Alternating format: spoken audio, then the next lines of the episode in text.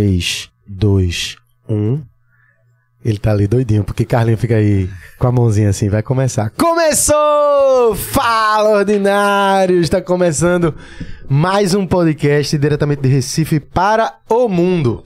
Para o mundo inteiro ouvir, só basta falar português e comer, né? Que é uma coisa universal. Com certeza. Hoje o podcast é especial. Mas antes eu tô aqui, ó. Meu nome é Gabriel Oliveira, Rafael Oliveira, meu irmão. E estamos aqui sempre com o peruano, Carlinhos, que tá ali do outro lado, por Dá um alô. trás. Dá um alô aí, Carlinhos. Simbora. Espero que estejam ouvindo minha voz direitinho aí. Tá Ah, tudo ok. Tá bem sexy hoje. É, hoje ele tá grave, ele tá grave, o menino. É. Mas hoje o podcast é super especial, né, Rafa? Hoje o podcast é muito gostoso. E não é só por causa das comidas, não, porque o convidado também é gostoso também. A gente tá aqui hoje com Rafa Vasconcelos, Chefe chefe Rafa. E aí, meu filho, tudo bom? Rapaz, tudo bom. Gostei da, da, da abertura aí, a né? introdução. Fiquei vermelho. É, Cara, ficou envergonhado. Falando da comida, tudo bem, mas falando do cara, o cara já fica, né? Pô, será que é isso mesmo? Será que é? Não é? Será Mas que é mesmo? Prazer aí poder estar aqui. Fico extremamente lisonjeado aí participar. Eu sou fã da página, sou fã de vocês aí. Então vamos bater um bate-papo bem legal aí, falar sobre gastronomia, falar sobre vida, sobre tanta coisa. Vamos embora, viu? E vai ser muito gostoso, porque eu tava até tava dizendo pra Rafa hoje. Eu fiz assim: como é que a gente vai chamar chefe, chefe Rafa e vai botar os amendoim na mesa? Amendoim, batatinha, rufos, ele ia ficar com nojo. Rafa já fez um stories aí, já mostrou, né? E Eu disse, pô, é foda. Me receber assim é foda. Eu tive Aí que não dá. trazer, eu tive que trazer, né? Tem que tra- Mas também não dá pra competir, né? Como é que a gente vai competir com o chefe? mas vamos embora começar. Antes da gente fazer esse papo aqui massa, a gente tem que agradecer aos nossos patrocinadores e claro que a gente não pode esquecer da Volts Você que não conhece ainda Volts, chegou a hora, viu? A energia, ah, energia, ah, energia, energia, moto elétrica, energia é caro. Energia é cara, mas não se compara com gasolina não. E outra, com a Volts você pode carregar em vários pontos da cidade, porque a empresa oferece isso pra você. Se você estiver aqui em Recife, pegou sua moto elétrica, tá dando um rolê na cidade, pode dar uma carregada no Rio Mar. Tem vários e vários fatores para que seja muito melhor você ter uma Volts, uma moto elétrica, do que tá aí gastando dinheiro com combustível e poluindo o meio ambiente, né, não, Rafa? Pois é, até o IPVA, que é, não, não se paga para emissão, para o incentivo à diminuição de, de gases poluentes, né? Como é um, um, um veículo elétrico aqui em, em Pernambuco e em, em outros oito estados, acredito. São nove estados, É. oito com a gente. É, e aí é mais uma forma aí de você economizar, então dá uma olhadinha na Volts. Pois é, aponta teu celular aí pro QR Code que tá na tela, pra você ir direto pro site da Volts, conhecer os modelos. Inclusive, Carlinho falou um ponto interessante da vez passada que a gente tava conversando, que a gente tem que trazer até o pessoal da Volts pra cá pra gente conversar, porque tem vários super pontos interessantes. Você liga a sua moto pelo celular, você tem um aplicativo, controla tudo. É uma parada bem moderna, vale a pena você conhecer pra não ficar pra trás e ficar preso aí no tempo, beleza? Agradecer a Volts aí, tamo junto. E, claro, nosso patrocinador oficial, a Pixbet. Boa, PixBet pra você aí que, principalmente pra quem gosta de futebol e tá perdendo tempo aí em fazer sua fezinha, porra, vai ter jogo do esporte, vai apostar no esporte, vai ter jogo do Náutico. Tem muita coisa aí boa. Tu vês que Souza voltou pro Náutico, batedor de falta, Boa. ruivo. Vai fazer muito gol aí, já, ó, já pode betar na, na estreia dele. Tem outras coisas também, eu fui ver que o site da PixBet tem até eleição, pô, pra tu es- escolher quem é o presidente. Olha aí. Você vai votar em quem? Tem lá Lula, Bolsonaro, as cotações, se você botar. Pra fazer a apostinha no presidente. Vamos fazer umas apostinhas com comida aqui também, viu? A É. gente vai lançar umas apostas aí pra gente ver qual é o prato melhor. E você faz a sua apostinha na Pixbet. É isso aí. É só apontar teu celular pro QR Code tá na tela também. Vai direto pro site, conheça a Pixbet. É rápido, é fácil e com credibilidade. Aí não tem erro não. Você faz a sua fezinha, tira o dinheiro rapidão. É Pixbet. Pix. Entendeu? É o Pixinho. Saque rápido. Saque rápido. É. É isso, agradecer a Pixbet e, claro, todos os nossos convidados recebem uma caneca especial da Capi com a arte e claro que você não ia ser diferente, Rafa, tá aqui a sua caneca especial. Ah, é. É, Obrigado, obrigado. Ficou massa, velho. Ah, até gente. mais magro. É. A agência Capi que produziu o Thiago Arte, tá aí na tela pro pessoal ver também, Carlinho, em alta qualidade. Pronto, o pessoal tá aí vendo na tela em alta qualidade Top. a arte da Capi, papai. Olha, ele tá um corpinho inteiro. Pô, aí, fiquei bem mais magro, pô. Foi, Ficou lindo. Foda. Até a tatuagem, pô. Botou os O cara é bom, velho. O cara é bom. O olhinho claro ali, ó, ficou sucesso. E é isso, velho. A Capi Obrigado, obrigado. manda esse presente pra você. Tiago Artes é incrível, a Capi é massa. Agradecer também a Capi e todo mundo que tá com a gente. Massa. E vamos embora começar esse papo. Eu já quero Vamos lá, começar vamos lá. sabendo se a arte é arte cozinhar, cozinhar é uma arte ou não? É. É uma Se arte. você levar pra parte prática, é uma arte, né? Na verdade, a gente, quando a gente cozinha, a gente cozinha com amor, né? Então, a gente precisa aprender. Às vezes, tem muita gente que já tem o dom de cozinhar, então a gente já pode dizer que é uma arte por isso, né? Que a arte a gente já nasce. Mas também pode se aprender, né? A galera que, que tem faculdade, tem tudo isso, que consegue aprender. Mas assim, como eu comecei minha vida na cozinha junto com minha mãe, minha mãe cozinhando, minha avó. Desde criança? Desde criança, assim. Eu sempre era o cara que estava ajudando a mãe ou a avó dentro da cozinha. Enquanto meus irmãos estavam só esperando a comida sair. eu era o cara que ia ali, ficava mexendo a panela em alguma situação. E Eu tive empate no negócio do meu pai me obrigava. Vem É. cortar as... Eu aprendi um pouquinho a cozinhar porque ele mandava eu cortar as coisas, eu ficava lá olhando, aí depois É o cara aprende. Não, mas assim, aí o que eu falando de arte, assim, é, a gente estuda para poder fazer uma arte mais ainda, né? Então, Sim.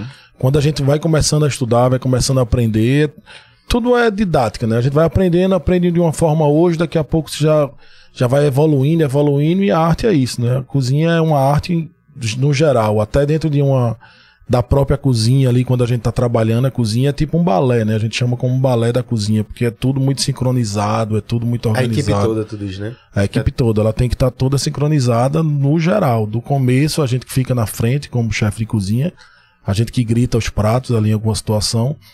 Mas por trás, se você olhar uma cozinha muito redonda, você consegue ver arte nela, né? Você consegue ver que tudo ali flui da mesma forma. Então, o cara tá ali puxando a panela, o outro já tá na fritadeira, o outro já tá finalizando o prato, mas tudo muito redondo e o cara já traz o prato, é lindo, é lindo.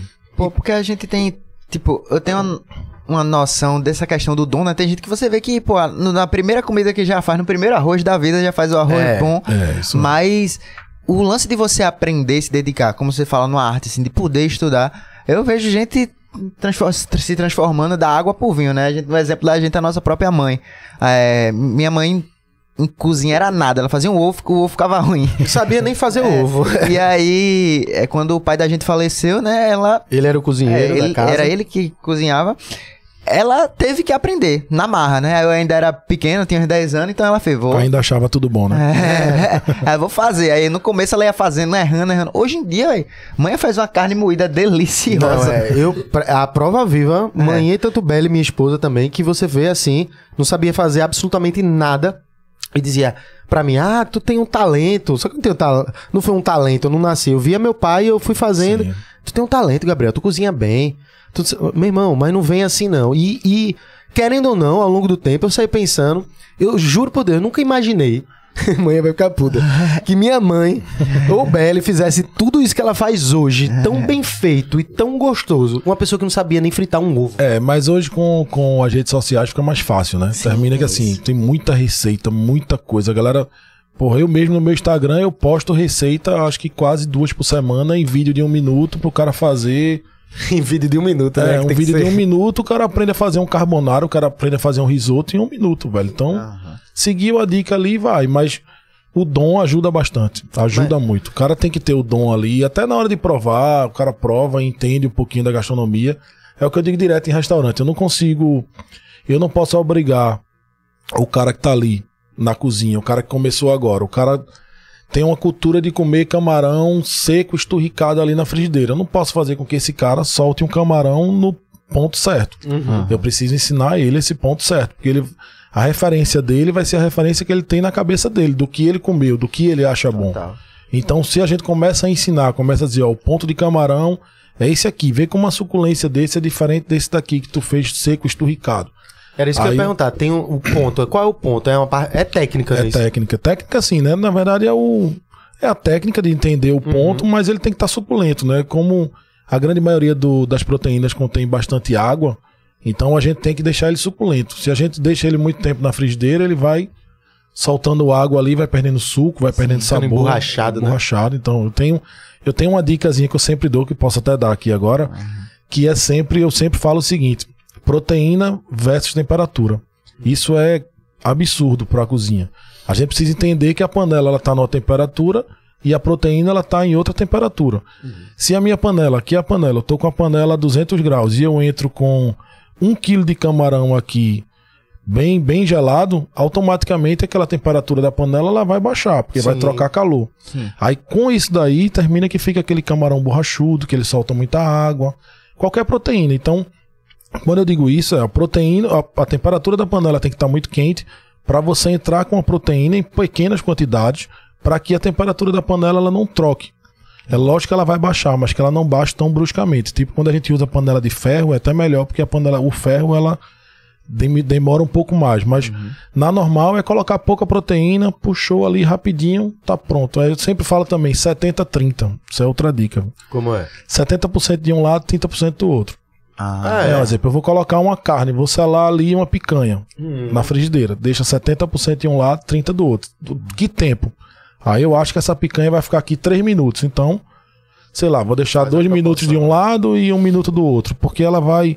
A temperatura da panela, ela vai subindo e vai chegando no limite da carne. Quando eu viro, ela vai só dourar o outro lado, que se chama os açúcares, né? Vai ficar aquele caramelizado que a gente acha que tá bem crocantezinho ali. Aquilo ali são os açúcares que fazem uma reação com a temperatura com o açúcar. Então ele carameliza. Então aquilo ali, é de- quando a gente vira o outro lado, é só para caramelizar a outra parte da proteína e tá pronto. entendi. é. Eu perguntei. Simples assim, né?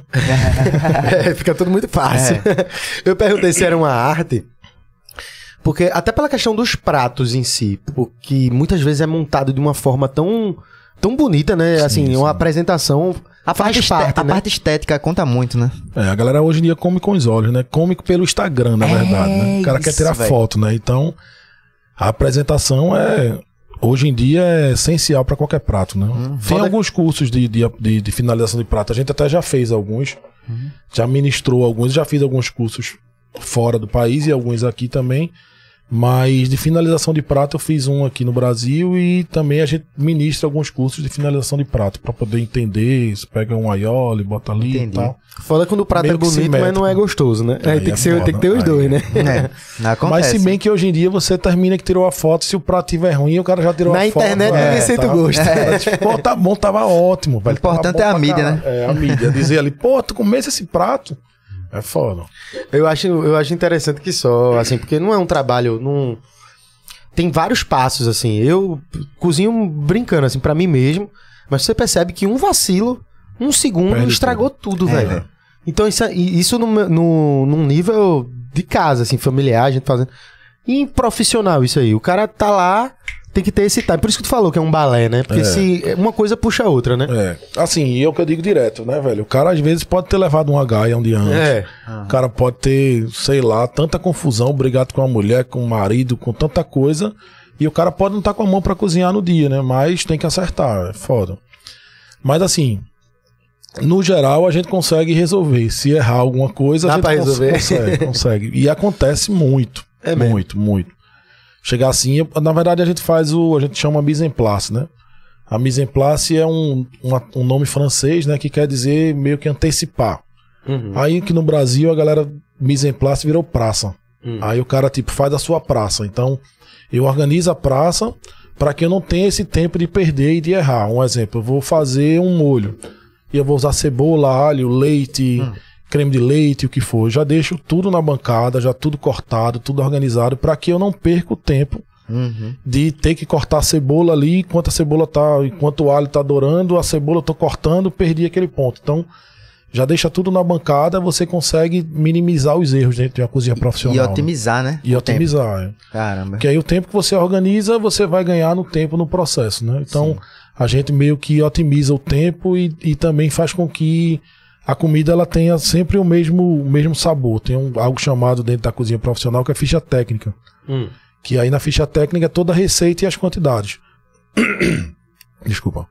Que é todas as receitas e quantidade e o modo de preparo. Hoje a gente tem, que a gente pode entrar depois nesse mérito, mas hoje a gente tem 72 restaurantes no Brasil, assim, que a gente fez consultoria com Ah. o nosso nome, assim. A gente fez o cardápio, treinamento e equipe e tal. Então, termina que a gente tem um procedimento padrão da galera poder trabalhar. Pô, não sei cozinhar. Mas, pô, se tu seguir essa linha aqui, cebola, alho, lá, lá, lá, tu vai conseguir fazer o prato da gente aí tranquilamente. É, tipo, querendo, querendo ou não, tem um, tem um pouco de uma. Não é, exata, não é exata, mas tem uma matemáticazinha ali que o cara vai essa com essa com essa, dá. Mas se o cara der um vacilo de um, É. A Mas experiência vai contar muito. Não, é, aí a gente faz teste, né? Uhum. Aí no teste sai erro bastante, né? A gente tem uma cozinha nossa que todo, todo prato que a gente vai pensar e produzir, a gente faz na cozinha antes e da cozinha a gente leva pro restaurante, né? E tu tocou num ponto que sempre me chamou a atenção, né? Eu tenho a oportunidade de perguntar agora, porque quando você tem McDonald's, um fast food, tá tudo pronto, né? Então tem tudo o mesmo gosto. Esse que Sim. tu falou de manter o gosto e a originalidade de um prato. Deve ser bem mais complicado artesanalmente, porque, velho, você vê coisas que você mesmo faz simples no dia a dia. Com o mesmo ingrediente que você tá ligado. Vai o- ter diferença, Vai ter né? diferença e o prato tem que. O cara tem que comer lá todo domingo, todo domingo tem que estar igual, né? Foda. E assim, quando. Tá todo, Eita, tá todo mundo é, assim também. esse- Tá todo mundo assim. Fumante, né? Fumante. É. Ó, é, o que acontece muito, se você pegar hoje, um, já teve várias vezes assim, a gente fazer curso e pegar na bancada e colocar a mesma coisa pra tu, pra, pra Gabriel, pra Rafa, pra mim, pra mais cinco pessoas, cada um vai sair diferente.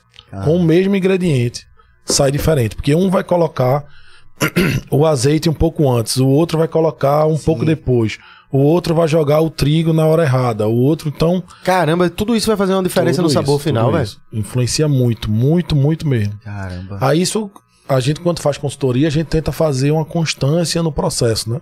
Hum. Pra que o prato saia sempre igual. Mas cada cozinheiro que chega que vai mudando uma coisinha, que muda ali, que muda aqui, não tem como, né? Aí tem que seguir meio que uma linha, mas normalmente vai vai mudando um pouco. Ah, entendi.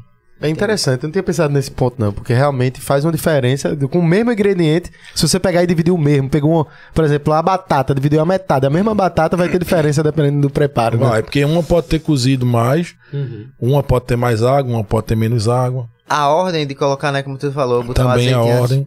Um exemplo, a gente sempre mistura duas gorduras. Hum. E tem gente que não faz isso. Por exemplo, eu sempre misturo manteiga e azeite. Porque existe algo chamado ponto de fumaça.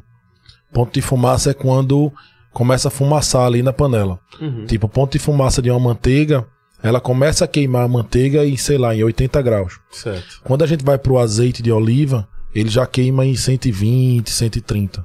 Quando a gente vai para um óleo de cozinha, óleo, óleo de soja, ele já vai para quase 200. Caramba. Então, a partir do momento que eu misturo duas gorduras, eu consigo mais temperatura na panela.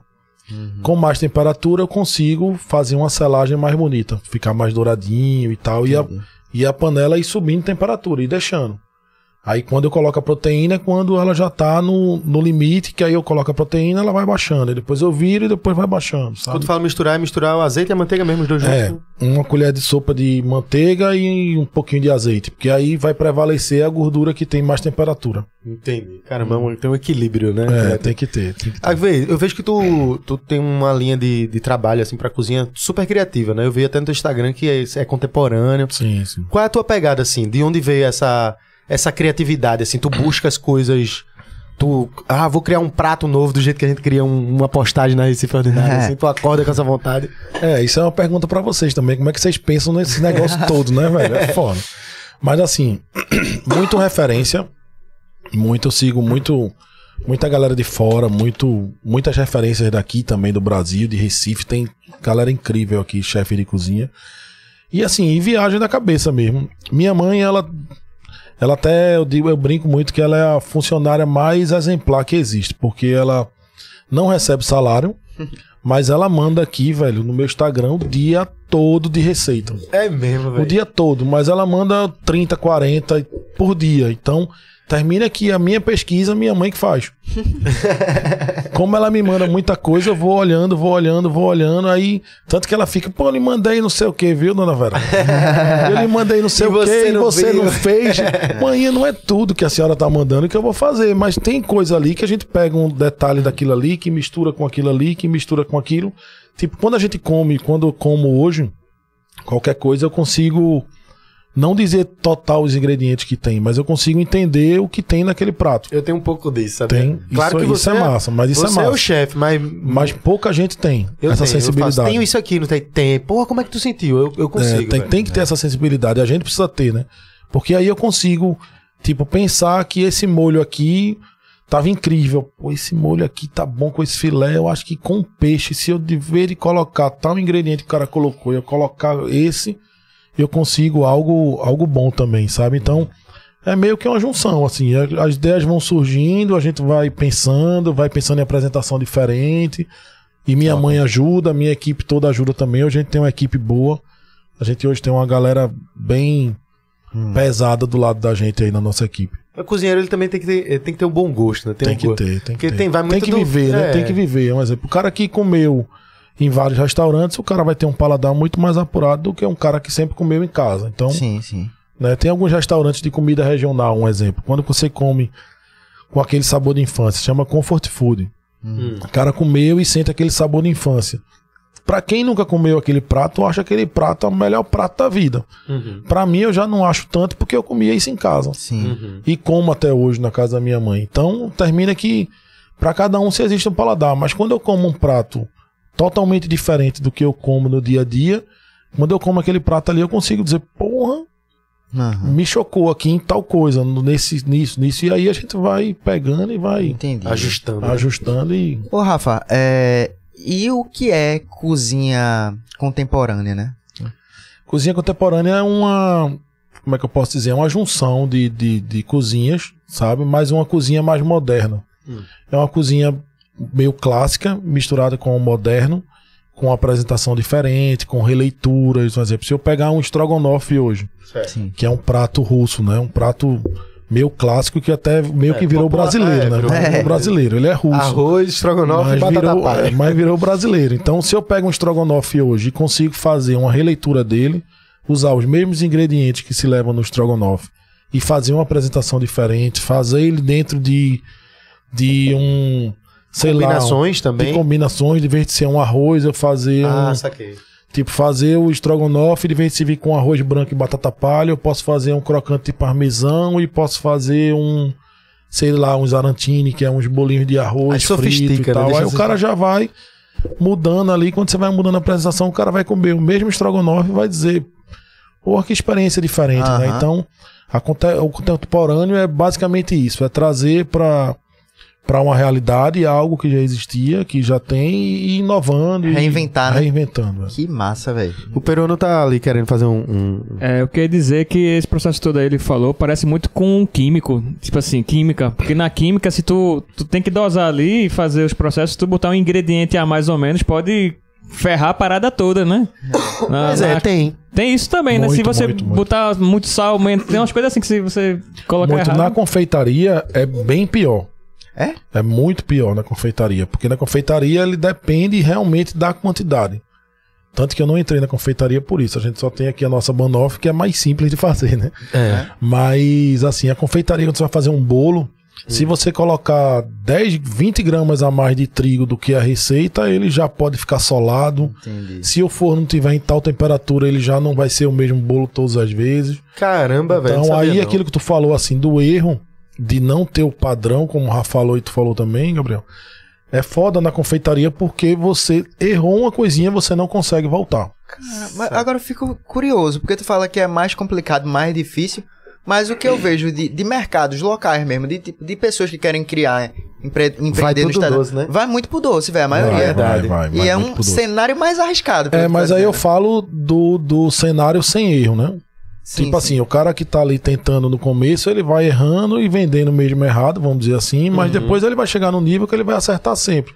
Ele vai saber que se ele bater de tal forma, o bolo não vai sair do mesmo jeito, sabe? Uhum. Então, o cara vai meio que se ajustando, mas a gente na cozinha profissional, na cozinha quente, que é como a gente chama, se eu errar um molho ali, eu consigo voltar esse molho, sabe? Eu consigo colocar mais sal, eu consigo tirar o sal, eu consigo, se ele tá muito ralinho, eu consigo engrossar, se ele tá muito grosso, eu consigo afinar. Aham. Então aí eu consigo ir ajustando, Eu sabe? faço um feijão salgado, eu boto mais água aí que É, ele bota mais água no feijão, pode botar uma batata, olha a dica aí. Aí, ó, uma batata. Ela Coloca tira. uma- é, tira a batata, a batata, você coloca Ela a batata pura. inteira, ela pura e puxa um pouquinho o sal. Ah, olha. Pô, como é que eu não sabe um negócio desse, velho? Eu já fiz tanta Mais merda dois. já. E É. agora.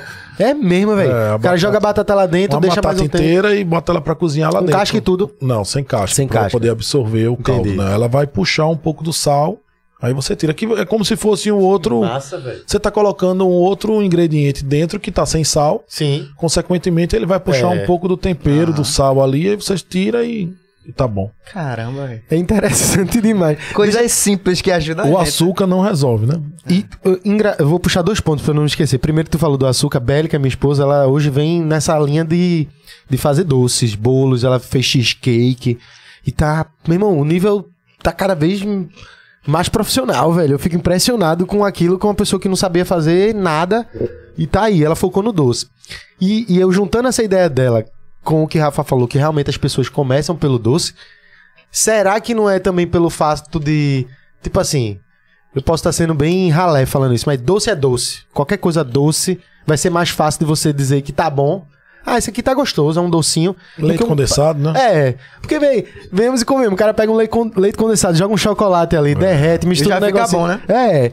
Aí no, mas no doce ele tem essa questão da, da massa em si, né? do Tem, bolo, né? Tem toda a técnica, né? Aham. Não, não, é, não desmerece nunca, na verdade. O, o, o patisserie, o chefe patisserie, o confeiteiro ali, ele, velho, faz milagre. Faz milagre mesmo, pra poder ter a mesma receita sempre. Aquele bolo fofinho de vó. é, aquele- você come ali com um cafezinho, aquilo é foda. é, bom demais. Vai, vai, vai falar, Carlinho? Carlinho, tá, Carlinho é um dos caras É. que não sabia cozinhar nada na vida.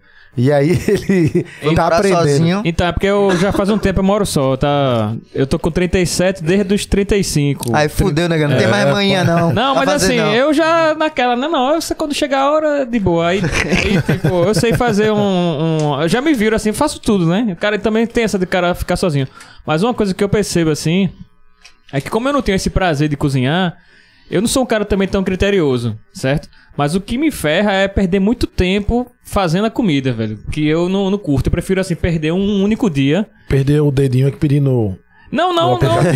Eu, liso, velho. Entenderam onde pra pedir essas coisas? Ele faz uma É batata, ele joga as batatas na airfry, faz um arroz. Quando o bicho pega, assim, se acontecer, porque nem aconteceu ainda, assim, eu vou lá pra casa da minha mãe comer lá, mas assim, o que eu faço normalmente é tipo assim, eu prefiro perder tempo um único dia, porque aí eu tudo. cozinho tu- tu- tudo que der. É, deixa Meto no congelado. congelador e vai- o cara vai comer, né? Aí daí no passar dos outros dias tu vai botando uma coisinha ali. Teve uma vez que ele fez um arroz pra um mês, queimou e comeu o arroz queimado Não, isso aí é. Esse tá bom, ele não tá Mas a- bom. as duas situações assim não. que eu percebo assim, até interessante pra falar isso, porque as duas situações que mais motivam pessoas assim, tipo, assim, é quando tu não tem quem faça por tu, aí tu vai ter que fazer. Aham. E, mas eu gosto pelo menos do que eu faço. Meu arroz eu acho massa, mas o feijão eu fico, eu tava conversando com ele que eu tenho um meu medo por causa do, da panela de pressão.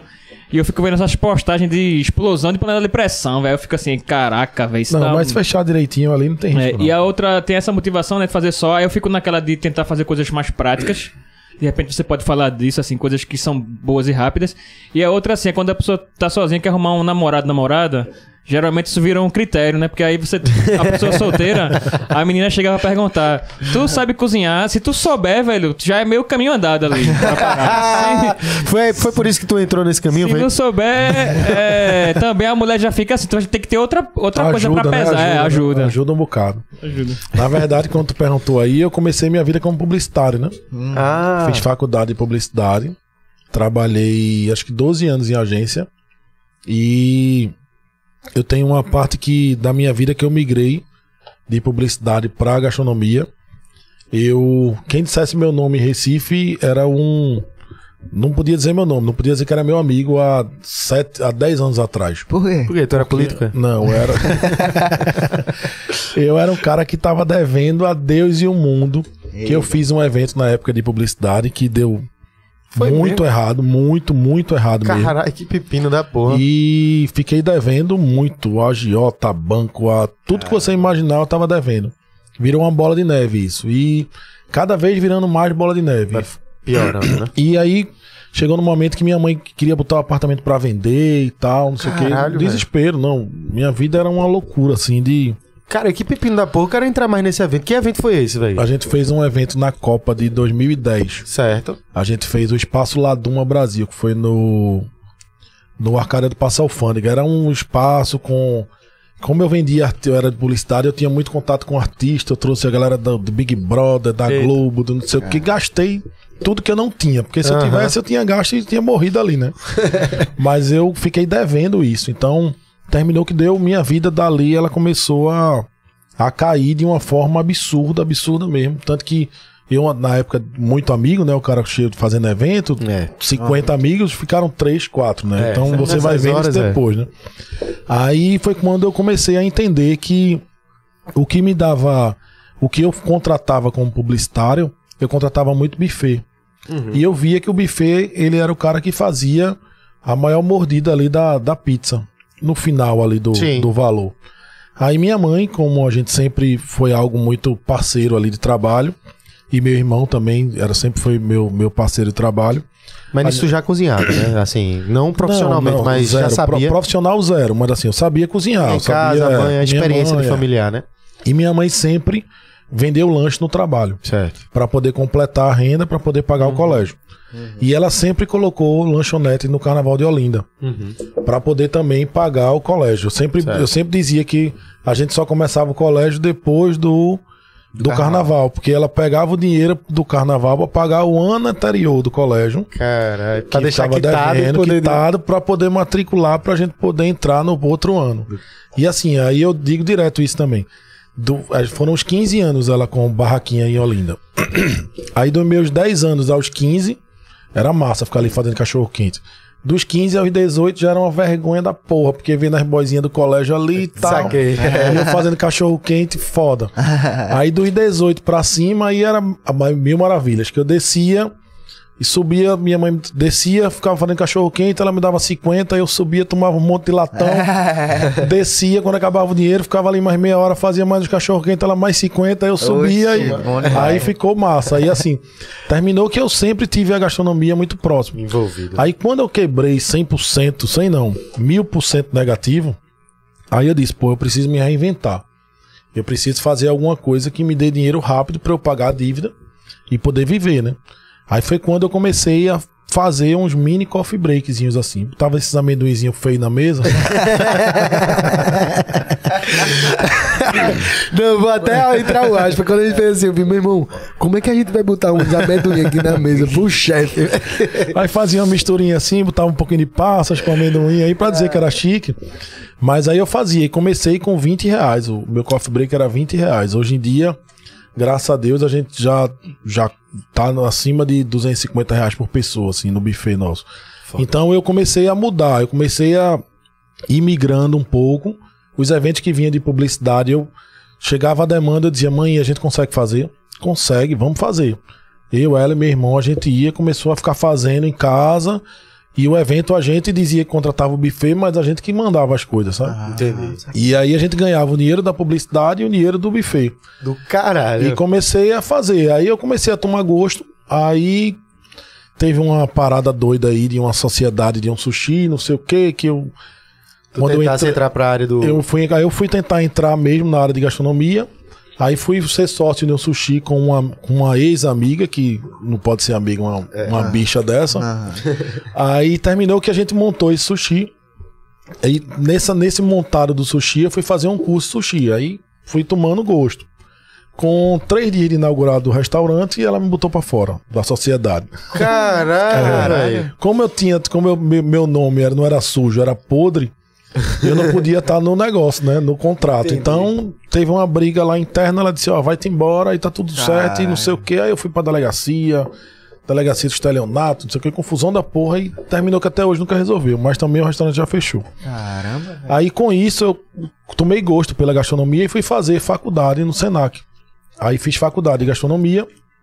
E quando eu fui fazer sushi, meu outro irmão, que sempre foi o cara mais organizado, sempre tem um mais organizado, não tô vendo qual dos dois é aí, né? Aqui, ó. É esse aqui, né? É, esse é o calmo e organizado.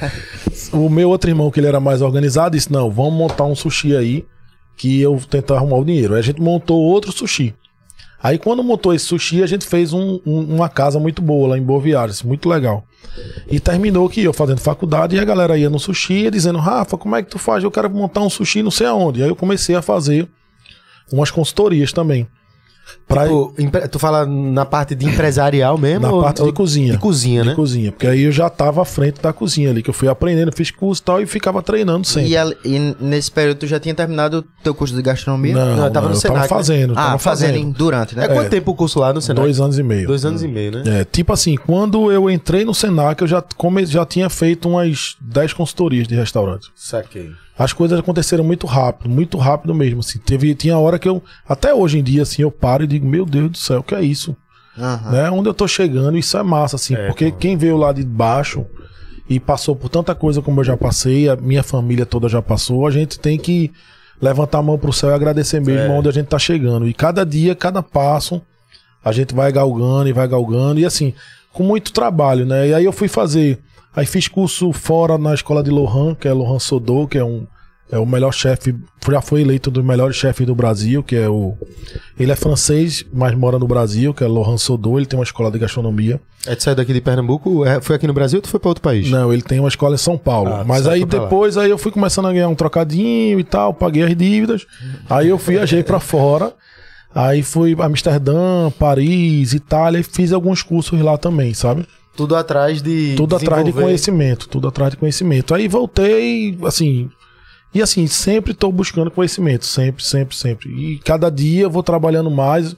Quem me segue no Instagram sabe que eu não paro um segundo, velho. Eu trabalho todos os dias, todos os dias, de 9 da manhã às 10 da noite, 11 da noite. Quando é final de semana, eu viro final de semana trabalhando. O ritmo agora diminuiu um pouquinho, mas a gente já chegou a fazer 120 eventos aí em quase em três meses, assim, de época de final de ano. Doideira, doideira, Meu doideira. irmão. É, muita coisa mesmo. E eu acho que. Eu acho não, né? Tenho certeza que esse teu olhar publicitário, né? Do, do que É. tu aprendeu lá, deve te ajudar pra caramba com o teu trabalho, né? Com Até certeza. hoje. O que eu digo direto é que, assim, eu tô onde eu tô hoje, até nas redes sociais, porque eu sei me vender, vamos dizer assim, né? Porque eu vim de publicidade e eu consigo saber que eu só posto uma foto se a foto estiver boa. Uhum. Eu só posto isso se tiver bom. Então eu consigo ter esse, esse nível aí de entender E o que é noção é bom, ter a noção, com certeza. Porque tem uma galera aí que posta assim que eu digo, meu irmão, como é que o cara postou isso, velho? E quando você come é uma delícia a comida, né? É tipo assim, falta essa estrutura Mas aí. é, mas é interessante. Eu também sou publicitário é, e eu vejo. Passei. Fui seguir pra uma linha no, foi antes da Recife Ordinário no canal no YouTube. E era muito mais na área de produção audiovisual, que eu filmava, produzia, dirigia. E aí não era necessariamente o que a gente aprende com publicidade, Sim, né? Tem sim, uma sim. parte ou outra ali de vídeo e tal, E mas. RTV, né? É. Só que agora na Recife Ordinário, porra, eu vejo o quanto, a o quanto foi bom o curso, que eu consigo aplicar muita coisa. E eu vejo isso, dá pra perceber. Tu é publicitário, é, chefe e blogueirinho. É. Aí, tipo, junta tudo, porque tem que ser, né? Não tem, Tem como ser, hoje, tem nos dias de ser, hoje, a rede social, né? Tem que ser, tem que ter uma pegada, uma pegada blogueirinho. Tem. Blogueirinho. Bo- como é? Blogueirinho. Blogueirinho. Blogueirinho. É. Mas agora, tu mesmo que faz vários vídeos, tu sabe, você quer, quer, quer ver se tu é blogueirinho ou não? A galera fica no teu direct. Manda mais receita. Mais Muito, receita. dia todo dia. todo, dia então todo. já pode ser considerado É. Já pode fazer uma história assim, acordando. Meus fãs estão pedindo muito. Já que vocês estão pedindo muito, né? É. vou mostrar aqui um pouquinho da minha casa e tal. eu acordo assim, ó, galera, né? é. Mas, mas, mas eu tenho. Como eu posto muita comida, muita receita, muito tudo, a interação no meu Instagram é muito alta, assim. A galera fala muito. Tipo, no direct é o dia todo, assim. E eu respondo todo mundo. Eu que cuido da minha rede social. Eu tinha uma agência, mas eu que cuido da. Da agência ficou cuidando durante uns três meses. Mas aí terminou que eu disse, pô, eu, eu gosto desse. Dessa conversa, sabe? Aí eu, eu que cuido hoje em dia da minha. Sempre cuidei, na verdade. Só tirei da minha mão três meses, mas. Tirei, mas eu que respondia. Os caras não respondiam nada. Eles só postavam e tal, mas. Terminou que comigo eu. Eu tenho mais a diretriz ali do que fazer, né? É, fica mais próximo também, né? Tu É, tá lá vendo o resultado, tem um feeling direto com o público, é, bem né? melhor, também. bem melhor. ajuda. Seguindo essa linha de que Carlinho falou, de que eu percebi que eu conheço ele desde a infância, e eu sei que ele não. Se dependesse dele, ele comia pedra. Ele É. tá nem aí. Mas eu imagino que é esse ponto que ele trouxe de comidas rápidas, e isso deve ser uma parada que tem um potencial viral da porra no, no Instagram, assim, né? TikTok Porque são também. vídeos rápidos, às vezes o cara quer fazer um prato mais legal pra um dia dos namorados, uma coisa assim.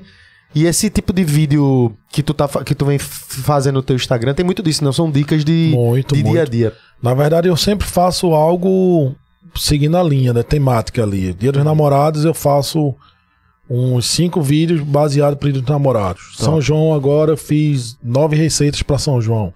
Aí pintei o dente, botei negocinho Ah, aqui e tal. Entra no clima, né? Entra no clima. Aí entrei, eu tava É. dançando ali e tal, todo duro, mas tentava dançar. Mas eu sempre venho dando dica. Na verdade, quem me segue hoje, ele, ele segue de uma forma pra aprender. Sim. Tipo, aprender coisa rápida. Mas termina que a receita, mesmo a receita sendo uma receita rápida, pô, é uma receita que se seguir a risca ali, porque a gente faz muito teste antes. Tipo, antes de gravar, a gente tem o nosso, nosso estúdio, que na nosso estúdio eu tenho uma cozinha cenográfica, Aham. que é dentro da minha cozinha profissional, que é onde eu faço minhas coisas. E lá eu tenho a minha cozinha onde eu gravo. Então, antes de eu fazer aquela receita, eu já fiz ela três, quatro vezes para acertar ela do jeito certo, ali para dizer, galera, faça assim que vai dar certo. Um exemplo, eu fiz um, sabe aquele pão na chapa de, de, de- com requeijão que você coloca e ele fica aquela crostinha crocante? Sim. Tipo, ali eu fiz uns cinco testes para poder dizer qual era o requeijão ali, o tempo certo e tal, porque colocava, errava, ficava Tu derretendo e tal. calcula o tempo, marca, dá Marca, nota, tu marca, bota tudo marca. né? Eu tenho a gente tem na minha equipe, hoje eu tenho um, tem Duda, que é minha sous-chefe, que, que é meu braço direito aí na parte de cozinha. Tem Pedro, que é meu irmão e meu É o que tá aqui, Pedro É. também? E ela Pedro e também. Duda também. São. E tem Pedro, que é meu braço direito também, direito e esquerdo, em outra área, na área de eventos, na área de. de- na área de eventos, na área de compras. Aí tem o meu financeiro, aí tem, tem mais dois chefes que trabalham com a gente, que é Tiago e Gil, que aí também os caras também são pauleiras, são. Galera, tudo nova, tudo da nossa idade, assim, que aí vem com muito, muito gás, né? E quer aprender e quer inovar. Ó, Rafa, pesquisei isso aqui, vamos fazer essa receita, vamos fazer isso, vamos fazer aquilo. E tem Anderson, aí tem minha mãe, que é pesquisadora oficial, né? Vale É a que ganha o maior salário da, da equipe toda. Mas termina que a gente tem uma sinergia muito boa no trabalho. Feito a galera aqui, como você juntar oito pessoas, tudo jovem, tudo gostar de tomar uma. Bota todo mundo junto no- pra viajar, pra não sei o que, não tem o que fazer. Vira, vira brother, né, velho? Então, Encaixa. termina que a gente vai trabalhando e aí faz teste, organiza, aí volta, faz essa receita, deu errado, eita, volta, vai. Pô, e- Aí vai surgindo, vai surgindo as coisas. E o que eu acho foda de tu tá fazendo isso, porque tu tá fazendo um vídeo de receita no Instagram. Tem muita gente que faz, mas não necessariamente é chefe, né? E assim, sim, sim. o, o massa de tu tá fazendo isso é que tu é bem específico, né? Tu diz assim, tu vê qual o requeijão, o tempo direitinho. E como aparece, aparece direto no feed, você vê que tem algumas receitas que até a galera faz, mas não dá muita informação, não dá muita dica, só tal coisa, tal coisa, e mostra. Só Bem pra, basicão. é, é. mais pra mostrar o resultado É final. mais pra sabe? viralizar, né? É, A galera faz muito pra viralizar. Exatamente. assim. E ter, essa- ter as informações, eu acho que esse é um diferencial muito foda. Tipo assim, porque essa dica que tu deu, por exemplo, do 70-30, isso é ouro pra muita gente, sabe? É, com tu pode estar salvando o almoço de várias famílias do Brasil. A da batata mesmo, sal da porra, o cara joga Tá meio quilo de batata lá E- dentro. Essas coisas assim que numa receita normal, simples, que, como tu falou, é mais pra vira- viralizar que eu vejo, que é tipo assim, mostrar o antes, aí depois o depois pra ficar bonito, mas a informação às Sim, vezes sim, falta, sim, com sabe? certeza. Isso, isso a gente se preocupa bastante, de fazer uma entrega realmente pro cara aprender. Tanto que, assim, lógico que nem quem não quer viralizar, né, na rede social. É. Quem trabalha com rede social quer isso, né? A gente. Eu montei o TikTok aí, posto e tal, mas não bateu nada ainda. Eu sou mais meio ruim um- pra TikTok também. Mas um dia bate. Um dia bate. É a constância, né? Você vai sim. postando, um dia vai bater ali. um dia mesmo. teu, tua receita vai bater ali e vai bombar. E no Instagram é a mesma coisa. Hoje a gente tem um trabalho de, de Instagram que eu acho legal. Mas eu acho que a gente poderia fazer muito mais ainda, sabe? A gente tem, por exemplo, Pedro que, que fica dizendo direto, ó, vamos fazer umas filmagens externas, pô, vamos fazer, sei lá, vamos fazer agora período de verão aí agora, vamos alugar uma casa num cenário irado e fazer uns peixes e tal, cortando, não sei o que, pegar da Rodrigo Hilbert. aí eu digo, pô, primeiro tem que, né, ajeitar esse shape aqui pra chegar junto cara, né? Baixa a barriga. baixar a barriga, dar um, né, uns peelingzinhos, um negócio Um botoxinho. É. Mas, mas, assim, eu acho que a gente podia entregar muito mais. Mas como é doideira a vida da gente, velho. É, Teve, imagina. meu irmão, teve mês assim que eu dormia cinco dias em casa. O resto tudo viajando a trabalho. A gente tem muita consultoria fora. Caralho, velho. A gente tem consultoria em Noronha. Tem consultoria em Natal. Tem consultoria em Maceió. Tem consultoria em Petrolina. Tem consultoria em São Paulo. Já teve consultoria no Rio. Já teve consultoria em. Pô, em tanto Eu vi no teu que- Instagram mais de 70 consultorias, é, né? A gente tem bastante. Como é que são essas consultorias, assim? Tu vai chegar lá, tu vai pegar empresas que já estão mais preparadas, né? E outras já estão todo mundo perdido. É, Como é os... Tipo assim, vocês querem montar um restaurante. Certo. Ó, Rafa, eu quero montar um restaurante e não sei nada de, restaurante. Eu vou e digo, tu quer seguir que linha? Ah, eu quero fazer frutos do mar. Beleza, então vamos brifando aqui, a gente faz um. Aí já a linguagem pro É, eu tô pensando já faz um brainstorm aqui e tal, e vai vendo que de ideia. E da ideia a gente vai seguir para ir avançando. Aí eu faço planejamento de cardápio, foto, eh, contratação de equipe, ficha técnica, eh, modo de preparo e Tudo o isso tre- vai estar presente no momento. tudo presente. E assim, e fico dentro do negócio do cara por um bom tempo. Hum, Hoje a saquei, gente fica, hoje a gente fica, a gente ficava antes 12 meses. Agora a gente baixou para seis meses e agora para três meses, porque termina que eu não consigo dar tanta atenção durante seis meses. Mas aí eu fico dentro do negócio. Eu que eu digo assim, nossa equipe, né? No primeiro momento eu vou, a gente treina, treina, treina. Todo treinamento eu, eu participo do treinamento, mas aí inaugura. Aí depois minha equipe também já tá junto, a minha equipe já vai seguindo ali e a gente vai acompanhando números. Tipo, a gente entra no, no sistema do cara e o cara dá o acesso ao sistema, faturamento, e a gente vai vendo o que sai, o que não sai, o que vende, o que não vende. Depois de um mês, ah, esse, Porra. esses amendoim aqui horroroso não tá vendendo, tá ligado? Então, porra, vamos pegar esse amendoim agora e vamos puxar ele na manteiga e jogar um parmesão e deixar ele fazer uma crosta e não sei o que. A mesmo, o mesmo o mesmo produto, o mesmo ingrediente, mas de uma forma diferente. Aí não deu certo é porque a galera não quer o amendoim, sabe? Aí a gente vai planejando tudo, pô. E o amendoim pode ser que funcione num- numa região e outra sim, não? Sim, bastante, velho. Por exemplo, quando a gente começa a fazer as consultorias, a gente começa a entender que cada estado tem, tem suas, suas particularidades e também as- os dias da semana também. Quando você pega uma segunda, terça, uma quarta e uma quinta, sai muito peixe, muita salada. Quando você chega na quinta, sexta, sábado, domingo, velho, Muita o parme- cerveja. o parmegiana faz assim, ó. Velho, é, é impressionante as curvas que dão, assim, de que você, quando você coloca todos os pratos, a gente chama curva ABC. Quando a gente consegue ver a curva dos pratos, assim, ele faz aqui, daqui a pouco ele sobe. E é constante, toda semana é isso, não é uma semana só. Toda semana esse prato faz assim, ó. Então, aí a gente começa a entender o que o cara quer, né? Aham. Pô, se o cara quer salada e quer peixe, quer coisa mais leve na segunda, na terça e na quarta, vamos fazer prato do dia, vamos fazer menu executivo, vamos fazer isso com as coisas que o cara quer. Aí quando chega mais perto do final de semana, a gente já coloca coisa que o cara quer também. Pro cara não dizer assim, pô, vou lá não, pô, lá só tem salada. Não, pô, na sexta tem aquele prato lá que é gordo. Aí o cara vai e vai indo. Aí a gente vai entendendo o, o perfil do público, né? É doideira. Tu, tu falando aí, veio uma coisa na cabeça, não sei se eu tô falando merda, mas tu fizesse uma consultoria dessa pro pra o Hotel Fazenda Pedra do Rodeadouro? Não, aí foi Pedrinho Godoy, Ah, que é do Arvon. do, ah, do Arvo, sim, que é, É, outro, é Pedrinho. outro, é, eu, lembro É. do... Não Eu lembro, fiz conheço um- Pedrinho, não. Eu fiz um negócio agora lá em Bonito, que foi o Festival Gastronômico de Bonito. Foi recente, foi? Foi recente. Aí a gente mapeou, a ideia era a gente mapear todos os restaurantes, todos os bares de Bonito, porque tem um, tem um cunho, cunho turístico muito grande, É, mas a demais. galera não. Tipo, você chegar lá em Bonito e dizer, eu quero comer um sarapatel. O cara vai dizer onde é que vende? Pô, não sei, ali, ali. Real, real. Aí a gente fez um mapa gastronômico, na verdade a gente fez um festival pra mapear, pra poder dizer assim, aonde tem o sarapatel, onde tem a mão de vaca, onde massa. tem isso. A gente mapeou tudo isso e a gente fez uma meio que uma competição. Aí a gente foi jurado, né? Aí eu tive que ir, eu fui na Pedra Rodeadora, foi em um monte de canto, vai, meu irmão. Teve dia que eu visitei 12 lugares, a galera que tome prato. Tudo lá. Foda. Tem como ser chefe e shapeado. Tem como, né, velho? Não tem como. Esse aí não vai estar muito bom na profissão, não. Quem tiver muito magrinho é porque não tá provando. É porque não gosta da própria comida, né? A gente não, eu- ninguém come, né? Eu- ninguém que cozinha profissional come a mesma comida. Não. Eu não como a minha comida. É porque enjoa É do eu não tempero. como nada, velho. Nada, nada, nada, nada. Mas Tem é um o negócio tempero que inter-? É, pô, o cheiro, o tempero. Tem um negócio interessante. Lá eu fui. A gente foi participar de uma feira no, no shopping aqui.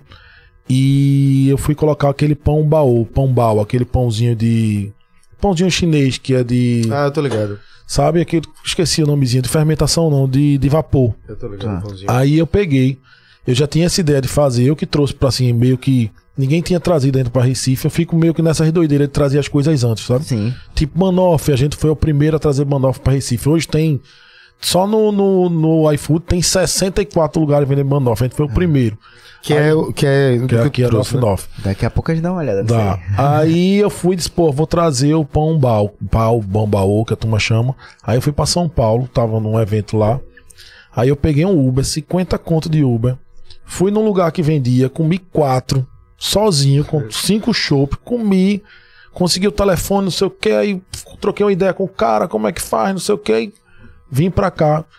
No evento eu vendi 3 mil pãezinhos, eu não comi um, velho.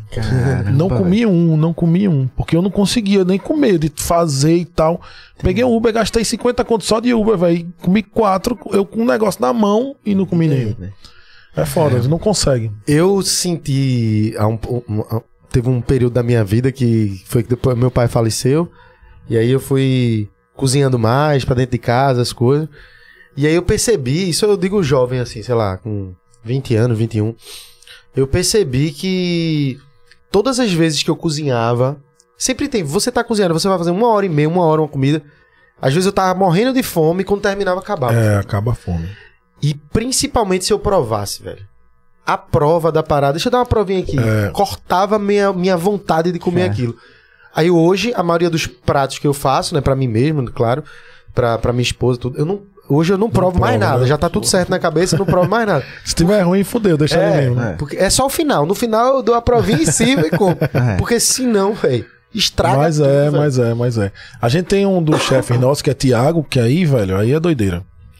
Ele come mais do que cozinha, velho. Ele vai Sério? cozinhando e Ele comendo. fica cozinhando e Cara. você, quando olha, ele só tá com a colherzinha. Tiago, pô, vai Aquele cara- acabar aí, pô. Ele, não, eu só tô provando aqui. Provando quantas vezes, pô. Não, que eu botei mais um pouquinho de sal. Eu tive que provar de novo, pô. Aquele cara que quando faz o bolo, né, aí pega aquela massinha É. do bolo e come. Eu Sobra, fazia né? Eu pegava a pirraia. Mas é, ele é, é foda. A gente termina que não come, né, velho? O que faz. Caramba. Aí a gente sai de um evento que eu servi lagosta. Tudo que você pode imaginar, eu saio de lá e vou comer em Gil do lanche. Ah, é. Mas é, pô, a gente direto para, coxinha, enroladinho de salsicha, Não, o hambúrguer. Gildo é massa, velho. Salva na madrugada. Já é, quando eu tô evento na Zona Norte, na volta, para ali em Gildo, come e segue. Então Então- tem isso não, de chefe, do paladar do chefe. Ele só vai comer a comida. irmão. Eu como. Eu acho que eu como todos os dias alguma besteira, assim. Besteira que eu digo, uma coxinha. Sim, uma coisa. Eu preciso, eu vivo disso, assim, de eu não como.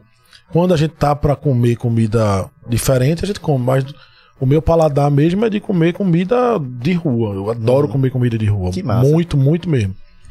Ir pra restaurante pra comer buchada, rabada, galinha de cabidela, meu irmão, pra mim não me chama, se me chamar pra esse ou pra um restaurante chique, eu prefiro ir pra esse lugar aí. Entendi. Uma cervejinha gelada, pá. Podia ter uma cervejinha aqui, né, velho? É. Eu ia fazer um comentário sobre comida de rua, porque eu. Pronto, o tipo de comida que eu gosto é de rua. Que é a comida pronta, assim, na, na hora. E eu tenho uma lembrança. Eu morei em Cusco, no Peru. Minha mãe é peruana. E tinha umas coisas assim muito redundantes, assim, que, tipo assim, tinha uma cholita vendendo choclo com queijo. Que é o milho com queijinho. Sim, a gente faz aqui. É, o milho. mesmo? É, pronto. Aí eu, tipo assim, saí de Recife, né? E tem milho pra caramba aqui. E tu fica vendo assim, oxe, velho. Um milho com queijo e, tipo assim, eu subestimando, né? Eu subestimei pra caramba. E eu passei vários dias assim, até algum dia eu parar pra provar, velho. E quando eu parei pra provar, foi uma das coisas mais gostosas que eu comi na minha vida, velho. Era uma Sério? coisas. Bom, fica sério, bom, velho. fica bom. Era uma das coisas E assim de mais. rua, né? De rua, é. É, no meu Instagram tem uma receita desse milho. Cozinha o milho, depois a gente coloca páprica defumada, depois coloca um queijinho por cima e tal, fica bem legal, fica bom. O interessante do Peru, Peru é doideira. que é, é, pronto, é tem que lá tem, só. tem umas, um milhão de. Tem uns milhos diferentes. Eu lembro. Todo, eu, de não todas vi as esse. cores. É, eu não O- vi esse específico, O não. lance lá é com a batata. É, a batata tem um então, mói, Eles é. ficam fazendo propaganda lá, que é não sei quantos mil tipos de batata diferente. E é boa, velho. Tem um E prato fora, pronto. fora tempero, né, velho? Quer ver um dos pratos tempero. mais loucos que eu já comi na minha vida? Pronto, esse aí é interessante, que é um chamado Watia. Já ouviu falar Watia? Não. Pronto, vou, vou explicar rapidinho aqui. Que também, a primeira vez que eu vi, eu fiquei assim, caraca, enfim. É um, eles fazem um forninho na terra. Tem que ser numa determinada época do, do ano, por causa do. pra terra não estar molhada. Certo. Aí eles cavam um buraco, pegam umas pedrinhas de, de areia assim, que ficam uns bloquinhos que forma, mete a, a, a batata lá no buraco, é, é, faz, um, faz um forninho assim, é, é, eles... eles Tipo um forno roots mesmo, na é, terra, roots. né? Ela é cozinha. E a cozinha- batata, tipo assim, ela tá com casca com tudo. Eles não, não, não lavam, faz nada, velho. Joga a batata, mete um forno, acende lá. Hum. Aí quando tá saindo a fumacinha, eles destroem um forno em cima da batata. E aí a, a areia quente cozinha a batata. E no final eles, eles é, cavam, pega a batata do, do chão assim, com terra, com areia, com tudo. Tira a casquinha da batata e comem, velho. Aí eu fiquei vendo assim, pá, fui, comi isso lá umas três vezes. E foi uma das melhores coisas que eu já comi na minha vida, velho. Foi essa batata. E o pessoal fica tudo com, com terra, areia na, na boca, assim, velho. Então eu acho que o, o segredo foi o tempero da terra lá, que era boa, viu? É. Eu acho Cara. que o tempero foi esse aí mesmo. Esse negócio do, do Peru é uma viagem, porque esse negócio, o, eu não, eu não provei esse milho lá, mas quando eu fui, tem um, um milho que tá, meu irmão, a lapa do... É, os grandões assim, né? Bem grandão, assim. Aí, por exemplo, vamos fazer um... Tu traz pra cá pratos peruanos. Por exemplo, ceviche. Eu soube que tem um ceviche aqui que Tem, daqui a pouco tem, vai tem, servir. Tô morrendo de fome. Já esperando. pode servir aí. Já né? quer servir? Vamos servir esse ceviche? Cadê? O Duda? pessoal tá assistindo lá do outro lado. Daqui a pouco Duda aparece aqui que tem um delay. aí ela vai chegar com o ceviche pra gente ver. Mas pronto, nessa questão peruana. É, o cara, por exemplo, não, talvez não num ceviche, mas tem que fazer adaptações É, pra tu- cá, né? É, um exemplo. Tu vai ver o meu aí. Um exemplo. Nosso ceviche, eu chamo ele de ceviche tropical. E o ceviche, ele leva peixe. Aí a gente coloca manga, morango, kiwi, tangerina. Tudo no ceviche, tá ligado? Então fica bem refrescante. Aí eu faço um leite tigre diferente. A base de coentro, lógico, né? Assim, mais limão, coentro e tal, bem carregado. Que aí fica muito bom. Mas a gente tem que adaptar. Um, o que a gente usa muito na, na- no Peru, se usa muito batata doce junto com o ceviche. Então aqui a galera pega a batata doce e frita a batata doce faz um chip. Sabe? A batata doce de lá ela é bem mais doce do que a nossa. Aí, como tem vários tipos de batata lá, a galera usa mais doce, porque o doce ele quebra um pouco a acidez. A batata doce ela entra no ceviche pra isso. Aí a galera, o milho. Eu antigamente servia o ceviche e colocava, sabe aquele milhozinho que a gente compra? Tipo esse, tipo amendoinzinho que vem crocante e tal. Sim, o milho seco, É, né? milho fica- seco. Aí eu servia e colocava aquele milhozinho seco em cima, pra poder também remeter a ideia do milho do Peru, sabe? Porque eles têm um milhos grandes lá que vem É, no ceviche e tal, Pra poder tentar chegar junto ali, a gente vai meio que se adequando, né? Tem uma galera que termina trazendo coisas de fora pra poder fazer um, um prato muito na ideia de lá. Eu não, eu não gosto muito disso, sabe? Eu prefiro Criar, né? criar algo de cima que já existe. Entendi. É massa isso aí. É, pra eu acho melhor, eu acho melhor. E Isso também... aí que ele falou, a minha mãe ela sempre adapta, ela não consegue fazer. Que eu, A quando eu é quero peruana, comer né? comida sofisticada, eu não vou no restaurante, não, eu vou na casa da minha mãe. Aí, A mãe dele cozinha bem é, pra caralho. aí Peruana, ela, ela. ela adapta, ela faz isso. Ela faz o prato peruano, mas ela é toda ada- adaptado. Eu acho massa esse de adaptar para a nossa cultura. Eu acho Tem que adaptar, né? Porque a gente não tem tudo aqui, né? É. Somente em Recife, assim. Tem hora que dá uma travada de, de alguma coisa que você Caramba. quer. Aí o cara tem que pedir no, na internet, que chega depois de um tempo. Tipo, tem alguns eventos que a gente faz. Tipo, fui fazer um molho poavre um dia desse. Hum. Tipo assim, é um nome estranho, mas é um molho simples. É a base de pimenta verde. Pimenta do reino, só que a pimenta do reino verde. Certo. Tipo, é uma coisa simples, né? Mas aqui, meu irmão, não achei canto nenhum. Canto nenhum mesmo. Eu tive que pedir no, na internet pra poder chegar com 3, 4 dias. Pra quando chegar, a gente poder, que eu sabia que o evento era no final de semana. Pra quando chegar, a galera Ó. poder comer. Olha aí o ceviche, tá vendo? Ó. O delay deu, deu rapidinho aí, ó. Eita, pai. E tu não come, né? Porque tu não, Não, come o teu próprio. Experimentar, Gabriel? tá bonitão, velho. Deixa eu botar até aqui, ó, Carlinhos. Bota. Não come agora, não, Carlinhos. Mostra a câmera aqui. Ó, botar até aqui assim mais embaixo, ó. Porra, bonitão, cheirosão. Eu amo ceviche, velho. É bom, é bom. Esse, esse é o tropical. Esse é o ceviche tropical aí. Ele é bem refrescante, né? Porra. É bom, né? A gente tem. Aí ceviche eu faço. A gente faz ele assim. né? Aí a gente faz ele só. Eu já fiz ceviche de pitanga. Uhum. Aí a gente vai meio que trazendo pra cá as um ideias. ceviche pernambucano. É, ceviche, então, a gente tem uma ideia de pernambucano. Quando a gente começa a usar frutas que é mais pernambucano, porque assim, o que precisa no começo é o limão pra ele marinar o peixe. Depois disso eu posso dar o sabor que eu quiser no ceviche. Eu sou fã de tangerina e tô sentindo. aqui, É, muito tem, bom, tem uma tangerinazinha aí. Delícia, velho. A gente antes também já é, é doideira assim, é fase, porque a gente já fez ceviche só de tangerina. Aí depois a gente fez ceviche só de acerola. Aí depois ceviche agora a gente tá colocando mais frutas pra ser algo mais tropical. Aham. Porra, mas ficou ótimo, velho. Tá ótimo Eu não mesmo. tinha pego um, um ceviche tão. Coisa com tanta boa. fruta e É, tanta. exatamente, muita fruta Um mesmo. ceviche muito É gostoso. uma salada de fruta, né? Porra, Mas é muito uma bom. delícia mesmo. Uma vez, vou até trazer uma coisa. Eu fui pra um, um evento. Eu não posso esquecer de um assunto ainda do Peru. Mas só pra. Eu, não, eu fui pra um evento na pousada Sol e Mar, em Maragogi. Sim. E aí, tava com o André Maia lá, o Murilo, que é nosso amigo, e eles prepararam. Teve um chefe lá que preparou um ceviche de. de carne de jacaré, velho. Foi um negócio. Sério? Foi, velho. Nunca comi, não. Foi uma coisa tão. Quando disseram, ah, tem um ceviche aí de carne de jacaré. Eu fiz, "Oxe, que doideira é essa? ah, vamos Mas ver. tava bom? Porra, pior que tava, só que a carne era um pouco dura, Mais era um rígida, pouco né? diferente. Eu Era. Já comi carne de jacaré, mas crua ainda não. Crua assim, né? No, no- É, tava. Eu fiquei meio assim, essa porra crua, isso não é peixe. Mas eu provava, eu provava. Não, mas eu provei, a tava gente bom, faz. Eu já fiz ceviche também de carne de coco, né? A laminha do coco Aí pra ela- vegetariano. Porra. Fica muito bom. Você pega a carninha do coco ali, aquela partezinha branca. Ah, sim. Aí você corta ela nos pedaços como se fosse o peixe e faz essa mesmo tempero, tudo, a galera come, que quem come acha que tá comendo peixe, só que é Sério pra mesmo? vegetariano. né? Caramba, velho. Que É muito bom também. Tem muita coisa vegetariana que é muito boa. E a galera tem preconceito. É, é uma doideira pra gente cozinhar, né? O vegetariano é até de boa, mas quando entra no vegano, meu amigo, dá um trabalho. né? Tem que fazer um marabalismo, né? Pra ficar. É, porque não pode muita coisa, né, velho? A É, galera o vegano ele restringe, vai né? dar. É, ele é mais, o vegetariano é só não ter carne. proteína, né? É, não proteína. tem proteína ali.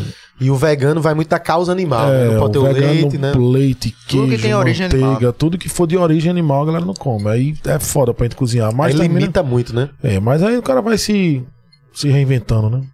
Eu ia até perguntar um negócio. é, já que a gente falou de comida peruana e tal. Tratando como. um- Como eu vejo assim, posso. Não sei se é dessa forma que vê na. Na gastronomia, mas como outras áreas, né? Tipo, pô, uma escola. Escola peruana, sei lá, de fazer um- uma a escola mexicana. Pra tu, como gastronomia, como chefe. Qual é a escola que tu faz? Porra, essa aqui é foda. Eu, eu tenho dificuldade, mais dificuldade com a peruana. A peruana é difícil, a mexicana Ah, tu diz a que tem mais dificuldade. é. Mas a francesa, eu acho, isso, velho. Francesa? Por É quê? porque a- a- a gastronomia toda se começou meio que pela culinária francesa. Uhum. Então, tem muita coisa na culinária francesa que, que abrange toda a gastronomia. Tipo, os nomes dos molhos, os- as bases, tudo vem da, da culinária francesa. Entendi. Aí daí a galera foi adaptando, sabe? Por exemplo, quando a gente vai pro molho, molho holandese, molho bechamel, demi-glace, tipo, todos eles são de base francesa. Entendi. Aí quando você vai a fundo na cozinha francesa, meu irmão, é uma doideira, velho. Porque, um exemplo, o cara ele pega a batata, de vez de ser a batata normal, tem que a batata ser tem toda torneada pra ser uma bolinha certinha e tal. Os caras são muito. E tu já cozinhasse pra lá pra francês? Pros franceses? Não, não. Porque não, eu acho que eles não. devem ser também bem rígidos, né? É, o que eu faço muito, eu faço muita paella ao vivo, né? Aquele panelona e tal, Aham. eu faço muito. Eu, sei, eu acho que eu já fiz mais de, sei lá, mais de mil. Meu irmão, doideira, fiz muita, muita, muita mesmo, que eu não sei nem como contar isso aí.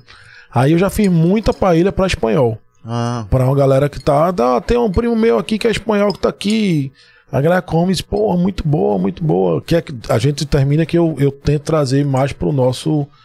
Reinventar aquele negócio Sim, novo, sim. né? Eu trago muito pra, pra nossa referência.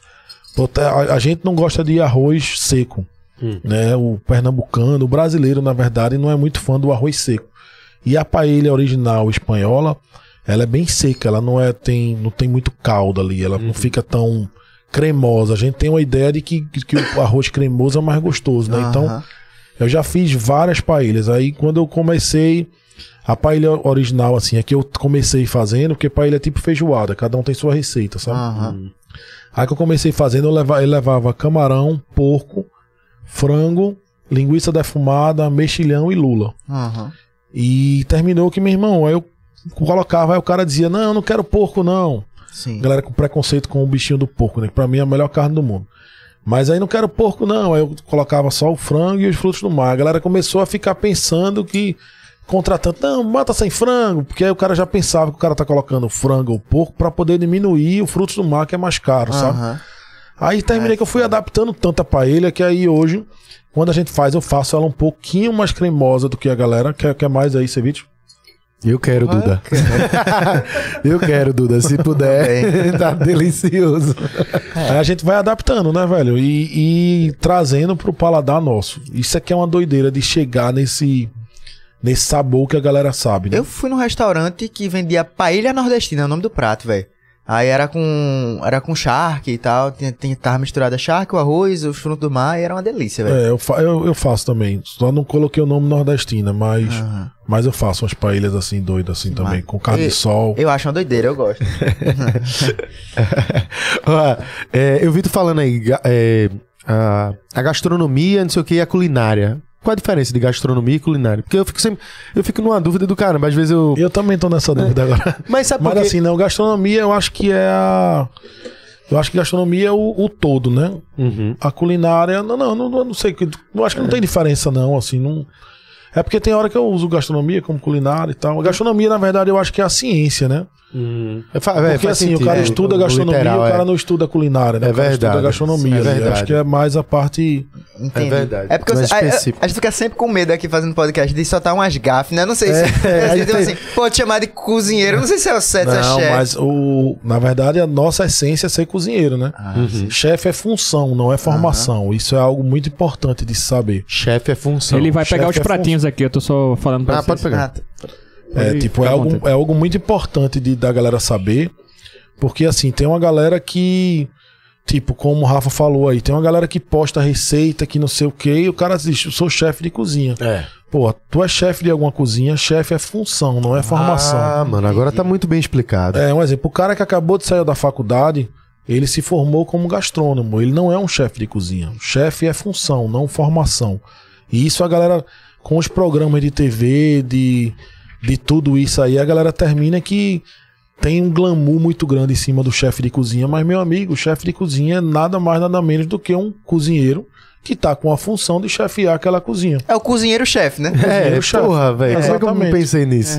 Então, todo esse glamour que a galera quer colocar na gastronomia em cima do chefe não existe, velho. Na verdade, a gente se fode como todos os outros. A gente trabalha e rala como todos os outros.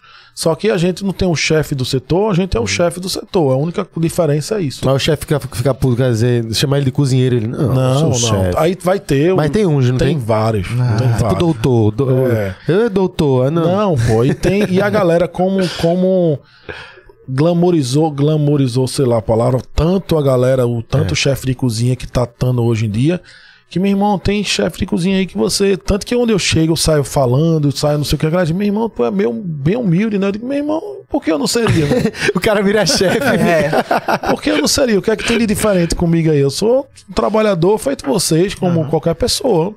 Tô ali, daqui a pouquinho, se tu olhar, eu tô dentro da cozinha ali, me fudendo ali, um calor que não tem mais tamanho, sabe? Então, não existe muito isso. Mas a galera que sai da faculdade hoje é bronca, velho.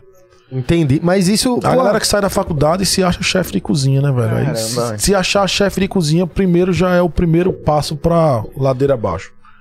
Porque o chefe de cozinha, ele vai ter que ter a função. A galera tem que olhar você como um chefe de cozinha, né? É o cozinheiro que tá chefiando É o cozinheiro que tá chefiando, assim. E aí tem funções, né? Assim, dentro da cozinha tem o cozinheiro 1, um, cozinheiro 2, cozinheiro responsável. Aí tem auxiliar, tem não sei o que mais. Eu fico imaginando. Eu queria ver um dia assim uma agonia. Deve ser. Rapaz, né, a gente velho? foi fazer um evento aí, Flávio Barra. Sim. Ah, Foi pro Flavinho. evento que tava lá. Aí ele foi e disse: Rafa, deixa eu ficar aqui na, na cozinha aqui contigo um pouquinho.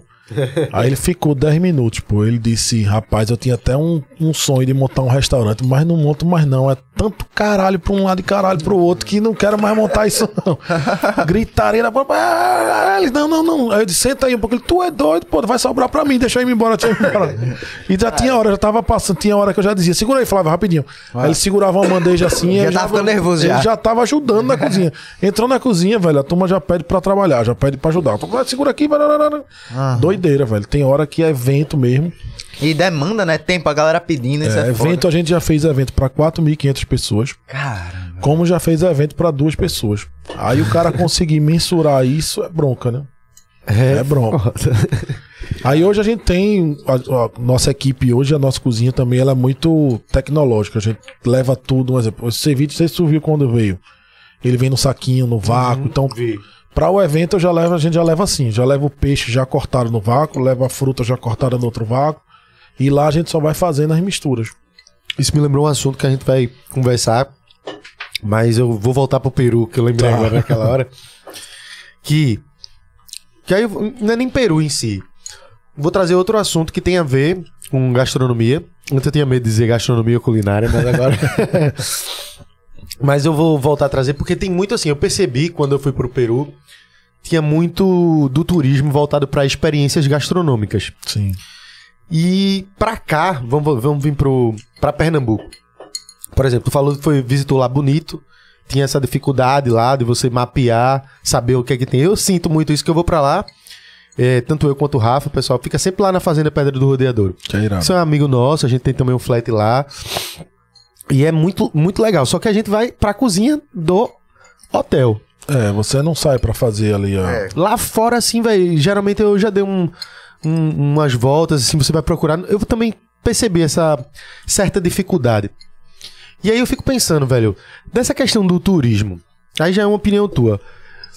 O que é que falta, assim, pra gente corrigir umas besteiras como essa? Que eu digo que é besteira porque poderia ser resolvida. Sim. Como eu vou, vou estender um pouco a pergunta. Por exemplo, Vale do Catimbau. Já fosse no Vale do Catimbau? Ainda não, mas tô doido pra ir. Pronto, Vale do Catimbau é o nosso Arizona. Só que ali não tem nada assim. Tem um- uma pousadinha, uma, um- uma cidadezinha pequena, é tudo muito pequeno, que tem um potencial absurdo de estourar lá. Quando a gente chega, vai, viaja, vai para vai conhecer os locais lá, os guias, Zé, que é nosso um guia de lá, morador local, nosso amigo mesmo, assim, a gente quer ele aqui pra ele contar as histórias, ele é um cara foda. E Zé, uma vez eu trocando ideia com o Zé, eu fiz, porra, Zé, eu fui pra pro Chile uma vez, entrei numa caverna lá, no negócio que eu gosto de fazer essas experiências de, de natureza. E aí, teve um. Disseram, não, vamos fazer uma experiência gastronômica aqui. É o que eu faço. Aí vamos. Aí chegou lá, a gente chegou na caverna, que a gente visitou, montaram umas mesinhas. O cara botou um- uma panela de barro, cozinhou lá uma carne, que era uma carne de. Tipo uma lhama, um, um animal de lá. E aí ele serviu um pão. Era tipo um. um imagina um panetone, só que era o pão mesmo, a massa de pão. E ele fez um buraco, Jogou a carne. jogou a carne dentro e fechou. Todo mundo sentou lá, comeu, tomou um suco de laranja, quem queria um, um vinho e tal. O valor, pff, lá em cima, ainda mais turismo, né, Chile. Sim, sim. Enquanto aqui, velho, se o caba chega e disse pra Zé assim, Zé, eu não sou especialista, mas, meu irmão, tu compra um pedaço de queijo aqui.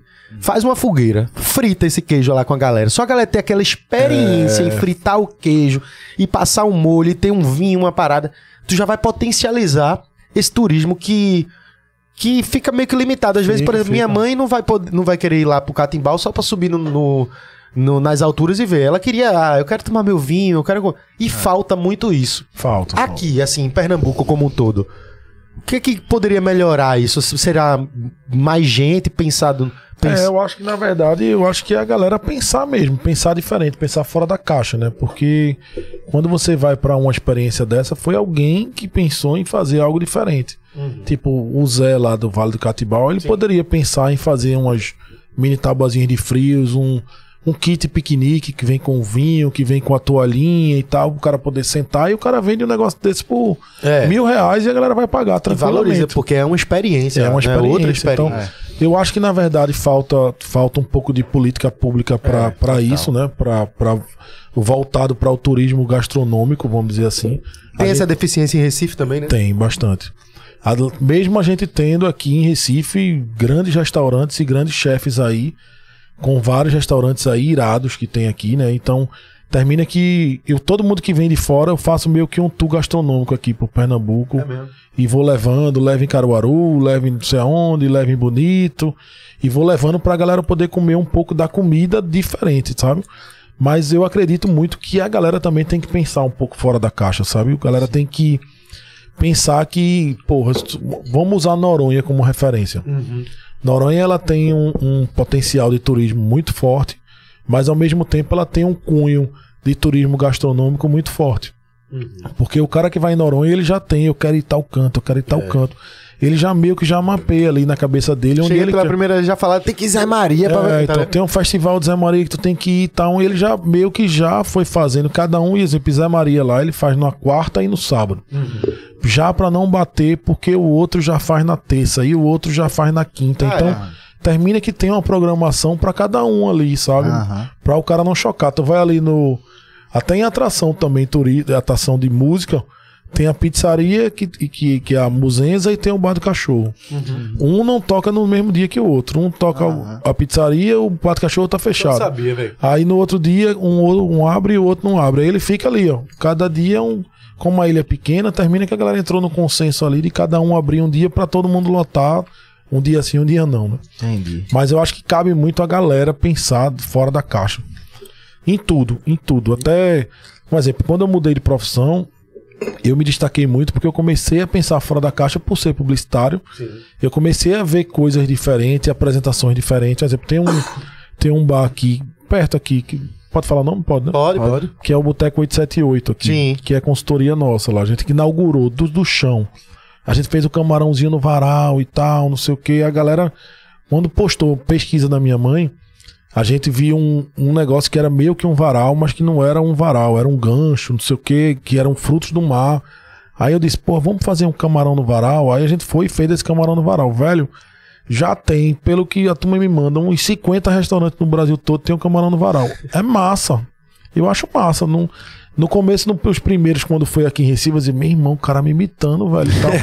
Mas depois você começa a passar do nível de imitar e dizer, pô, que massa que a galera tá usando Virou como referência Aham. algo diferente pra poder fazer algo diferente dentro do seu. É o cara que fez isso, o Camarão no Varal, em outro lugar e viu que deu certo, ele começa a pesquisar umas outras coisas pra também fazer coisas diferentes. E aí vai abrindo muito a cabeça da galera pra galera fazer coisas diferentes. Sabe, isso é massa. Quando você começa a fazer diferente de todo mundo, você se destaca. É, inclusive, já falando em coisa diferente, a Nof Nof, né? Ela É. Foi a primeira de, de- é, restaurante de Banoff de Pernambuco, foi? É, do Nordeste. Do Nordeste? É a Caramba. primeira loja específica de Banoff, que é essa doideira que eu disse, né? Ah, Eu fui querendo ser o primeiro em algumas coisas. Aí fui pra São Paulo, já tinha comido banoffee, mas de uma forma diferente. Aí fui pra São Paulo e comi uma banoffee lá e disse, pô, que negócio bom. Aí terminou que tava eu e Duda assim, a gente tinha feito, tava fazendo um curso lá e quando comeu aí tinha um, eu chamo o gordinho, que tinha um parceiro nosso que é de João Pessoa, que tava um, um chefe também que tava lá em, em, em São Paulo, aí ele me seguia no Instagram e tal, pô, Rafa, quero te conhecer e tal, não sei o que, pô, então bora almoçar, aí a gente foi almoçar com o cara. Quando a gente foi almoçar, ele disse, vamos ali, não sei aonde, comer uma torta, a gente foi comer uma torta. Quando comeu, aí ele foi, o primo dele trabalhava no lugar, e o primo dele foi e sentou na mesa com a gente. Quando a gente comeu assim, o primo dele olhou e disse: Não, pô, não sei o que, e começou a contar tudo do negócio. Eu olhei assim pra cara de Duda e disse: É agora, né? Mas e a massa? E não sei o que. E como é que faz isso? E o cara ali, né? Aí terminou que eu ele só olhei pra cara de Duda, voltou pra Recife e montou. É, aí eu tenho um exemplo, pão de metro. A gente tem uma operação também de pão de metro. A gente vende bastante pão de metro. Foi uma doideira também. Eu tava num ônibus de excursão do Senac. Aí pra ir pra algum lugar assim com o pessoal do Senac, aí o cara foi e levou um pão de metro de uma padaria aqui da Zona Norte. Levou o pão, aí o cara foi e disse: Porra, minha prima trabalha lá, pô. Os caras vendem 3 mil pães desse aí só no dia 24 de dezembro. Quando ele disse isso, eu digo: opa, peguei. Só pegando as referências Aí do eu- ar. É o empre- empreendedorismo Aí também. eu saí, velho, não deu um, um mês eu já tinha montado. Aí, diferente do cara, tipo, meu pão eu uso pão de fermentação natural, que é um pão mais de rasgar e tal. Aí fiz uma apresentação diferente. Fiz coisas mais gourmet, de costelinha suína, de não sei o que. Pegar a referência, né? pegar a referência. Aí eu fico com essas doideiras, assim, sabe? A Banoff. Aí um exemplo, isso aqui, ó. A gente começou a, a ter muita imitação da Banoff. Aí a gente foi e disse, pô, vamos lançar um novo produto. Aí tem a Noff Noff Banoff e a gente montou a Noli Noli Canoli.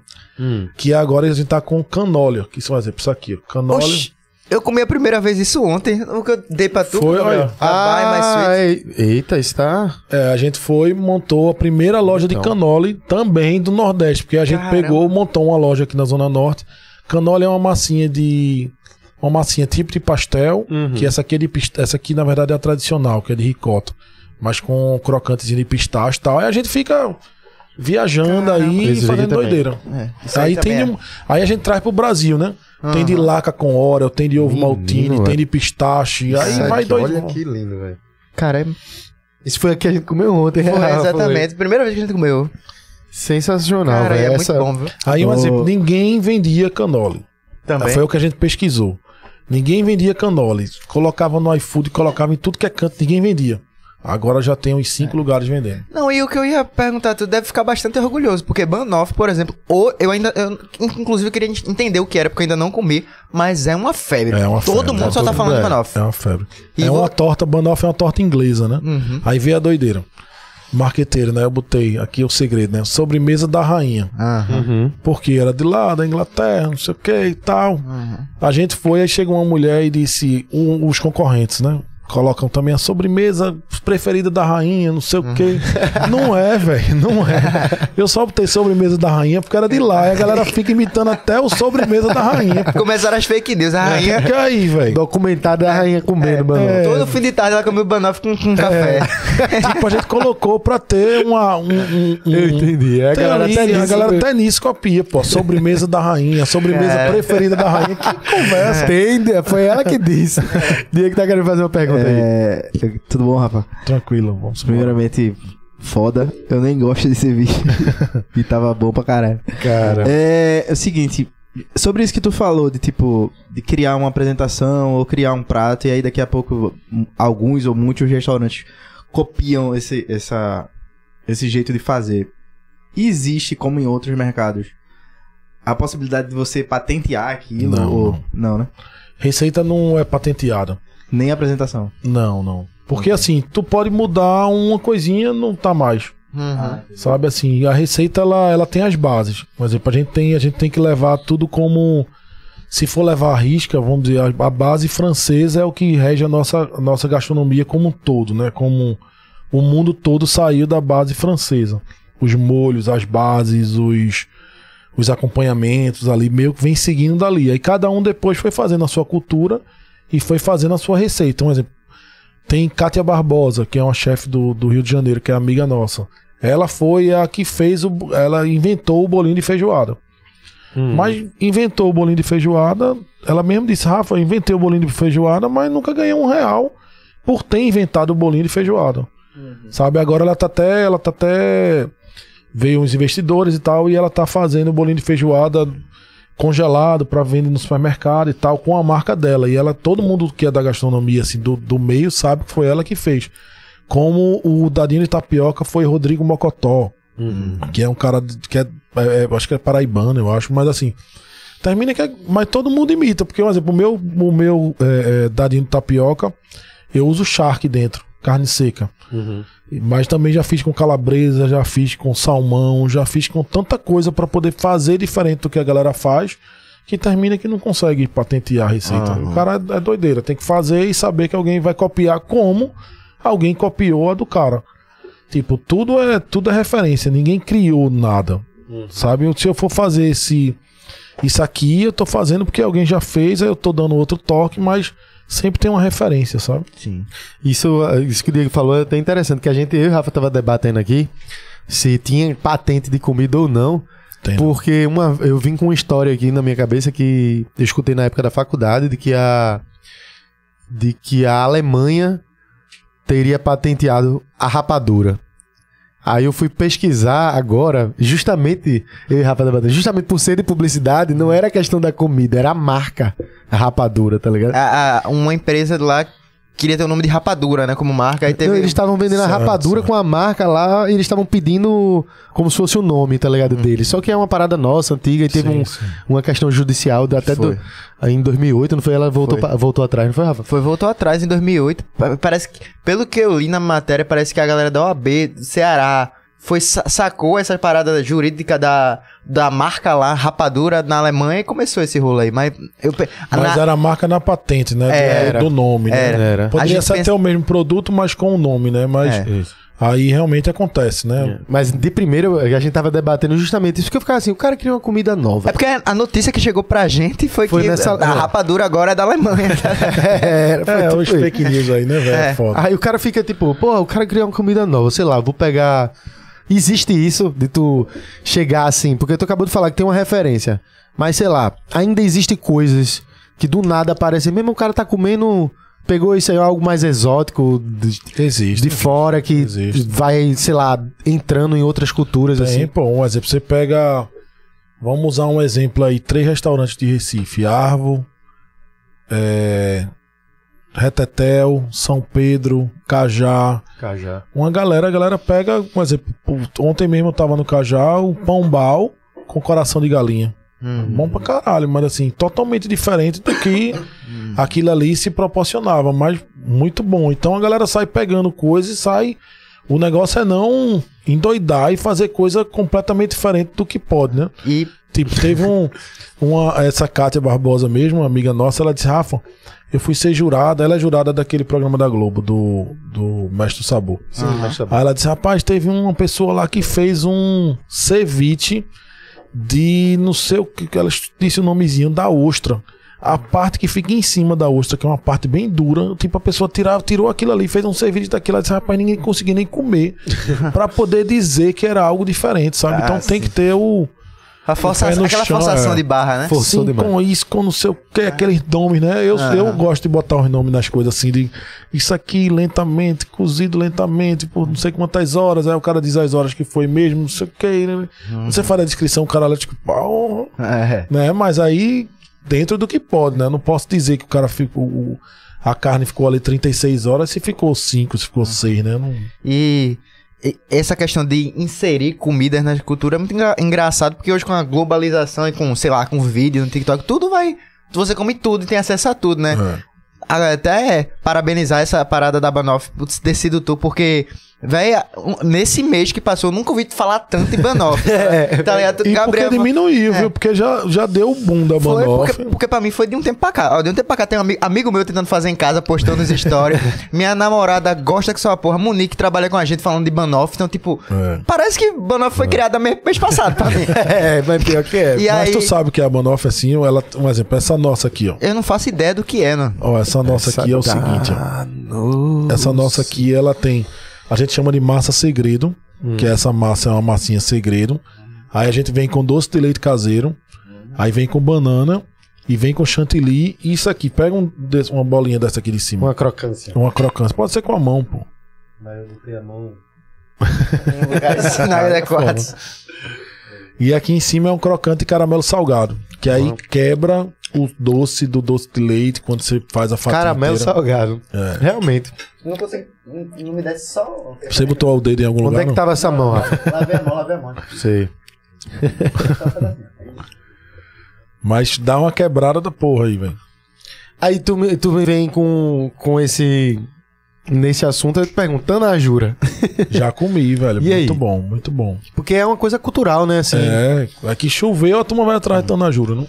Dá pra Cara- fazer um prato, não? Tá na Dá, dá, pô. Você tem formiga, tem não sei o que. Tanajurazinha no alho e óleo, meu Deus do céu. É, um pouquinho né? de farofa. Com a farofinha. Esse é, o É. clássico, né? É, Esse é, o- quase uma tripinha, né, velho? É. O que eu tava falando da globalização, só pra não perder, uma coisa que hoje em dia tá na. Hoje em dia, assim, de um tempo pra cá, você vê direto no shopping é donuts, né, velho? É, Donuts. tem muito, é. Tem muito, é uma coisa que na época a gente só via em filme. Eu até falei pra Gabriel, eu disse assim, velho, Gabriel tava Cooks comprando. também, tem muito É, cookies, é. Mas cookies é muito gostoso. O donuts, eu falei pra Gabriel, eu disse assim, velho. Isso é um sonho com é. um negócio melado em cima, né? Eu acho Não, eu, eu, dizer sonho é muito mais gostoso do que Porque o donuts. sonho velho. vem dentro, né? O É, doce e é ele mais- vem em cima. É né? mais recheado. Eu falei assim. Quando eu comi pela primeira vez Donuts, você vem com aquela ideia do filme americano, do desenho, que tipo, Donuts, eu Que é quero... colorido, eu né? É um colorido. ali, né? e, e os personagens amam Donuts. Quando eu comi, eu fiz, pô, velho, eu esperava mais, isso, isso, mais né? meu sonho. É um pão com açúcar colorido, né? É, exatamente. é bronca mesmo. Mas pronto, isso aí, globalização, assim, hoje em dia a gente vê Os Donuts Simpsons comendo ali, o cara ficava com vontade de comer, né, velho? total. E hoje em dia tá, tá lá no Shopping Rio Mar pra todo mundo comer, tá ligado? Mas, Vai, é. falar, vai perguntar alguma coisa, Carlinhos? Eu não ia falar dessa de comida exótica, é, que tem umas assim que, tipo, a tanajura, massa. Mas eu fiquei lembrando do, do Peru de novo, do cui, que é um porquinho da Índia. Sim. Que te, eu olhava assim, pô, bicho, tem nem carne direito, velho. E até hoje é cultural lá, o pessoal come. Eu tenho uma história pra falar disso. É, e fora do da asiática, que não sei se você já teve É, a oportunidade de explorar lá, que Tem deve ter muito, cada muito. coisa. Mas assim, a parte dessa parte mais extrema, exótica, tem umas comidas assim que também tem um potencial massa, que é aquelas pas- é, do Paquistão, pa- comida paquistanesa e árabe também, né? Tem umas coisas que tem o Habibs mesmo, né? Tem, É, então, kibe, não, a galera tem, a galera não tem limite assim, né? E eu também até respeito, porque se se tá comendo é porque realmente o negócio deve ser bom, né, velho? Tu provaria Eu indo Provaria, de boa, a escorpião, Qualquer coisa, qualquer coisa. qualquer coisa mesmo. Eu não tenho hoje uma comida que diga que eu não gosto. Carne de gente. Aí é foda. Só se, só se for, aí só se for dentro da coxinha lá de Garanhão. né? aí a gente não pode. é. Aí pelo menos a gente come sem saber, né? Ó, mas, tra- trazendo pra esse assunto de criatividade, que é uma parada foda que tu tens. Eu te conheci com uma parada que eu achei super massa, velho. Super criativa, não só com relação à à culinária, culinária ou gastronomia, Ah, mas com relação à ideia mesmo, o formato que foi. Que foi um, um, um projeto que tu teve de tu, de certa forma, mandava o- os ingredientes pra casa da galera e depois tu marcava o horário, várias pessoas iriam receber aqueles ingredientes e aí tu ia cozinhar com, com a galera, num ao vivo lá. Eu mesmo recebi. Foi espetacular, porque o que eu fiz eu não tinha feito. E eu fui seguindo todos os passos, tava tudo muito delicioso. E, é, e aí eu volto para aquele ponto. A experiência foi foda ali. O papo, tu falando, eu te assistindo lá, eu, eu e minha esposa fazendo passo a passo. Foi do caralho. De onde veio essa ideia? Ao vivo, né? Na Ao live. vivo, É, então, a gente, quando começou a pandemia, a gente fazia muito evento de buffet e terminou que travou tudo, né? E quando a gente já tinha feito alguns eventos dentro da no comecinho da pandemia ali, meio que a galera, pô, vem cá, não sei o que, aí terminou que foi se fechando tudo 100%, a gente, porra, como é que eu vou sobreviver agora, né? Então, a gente começou a pensar em coisas diferentes que pudesse dar dinheiro. Foi quando a gente pensou no projeto Em Casa, que era o Em Casa Experiência Gastronômica, que a gente fazia um menu fechado, eram duas entradas, um prato principal e uma sobremesa que o cara recebia já 90% pronto, eu sempre gosto de dizer 90% pronto, porque os outros 10% o cara fazia em casa, numa live, né, com a gente. E assim, o primeiro não foi muito bom de venda, e o segundo, aí eu fui começando a essa ideia de, de eu fico minha cabeça é um turbilhão o dia todo.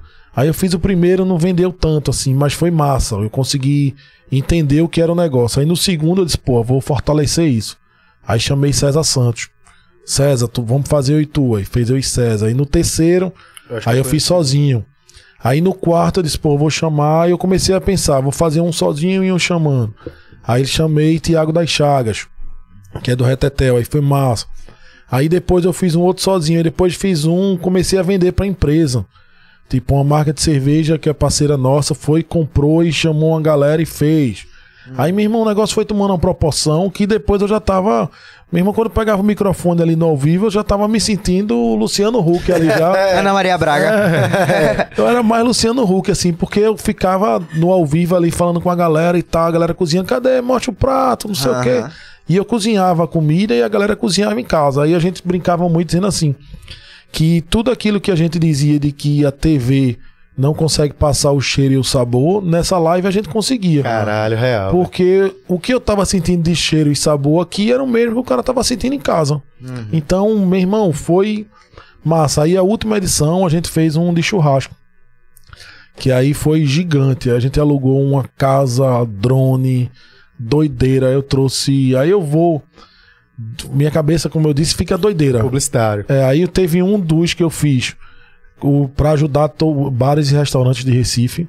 Aí eu chamei seis restaurantes e as verbas foram divididas. Depois eu fiz chefes pernambucanos. Aí eu chamei cinco chefes também, cada um fez um prato para poder dividir a verba, para poder ajudar a galera. E no último eu fiz esse grandão, que era meio que a despedida. Aí trouxe aquele Jimmy Ogro, que é de Ana Maria Braga, grandão. Trouxe uma galera de churrasco e fiz um de churrasco. Era quase 4 kg de proteína pro, por kit. 18 cerveja por kit. Caramba. Pro cara fazer o churrascão, carvão, pão de alho, tinha tudo, tudo, tudo, tudo.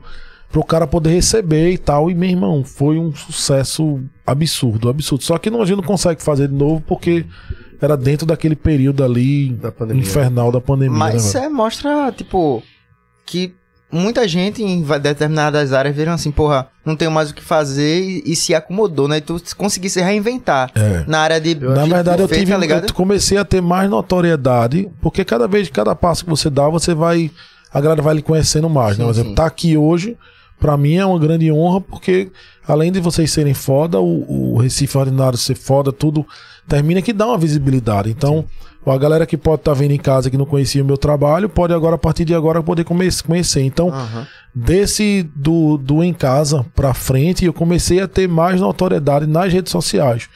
Ter mais. E autoridade também, de, de conseguir falar como eu tô falando aqui, sem ficar Aham. gaguejando e tal. O tempo Porque vai. o, o tempo o cara vai aprendendo. Então, de pensar, eu já fiz, quando eu era publicitário, eu já fiz curso de oratória, né? Aí o cara, eu.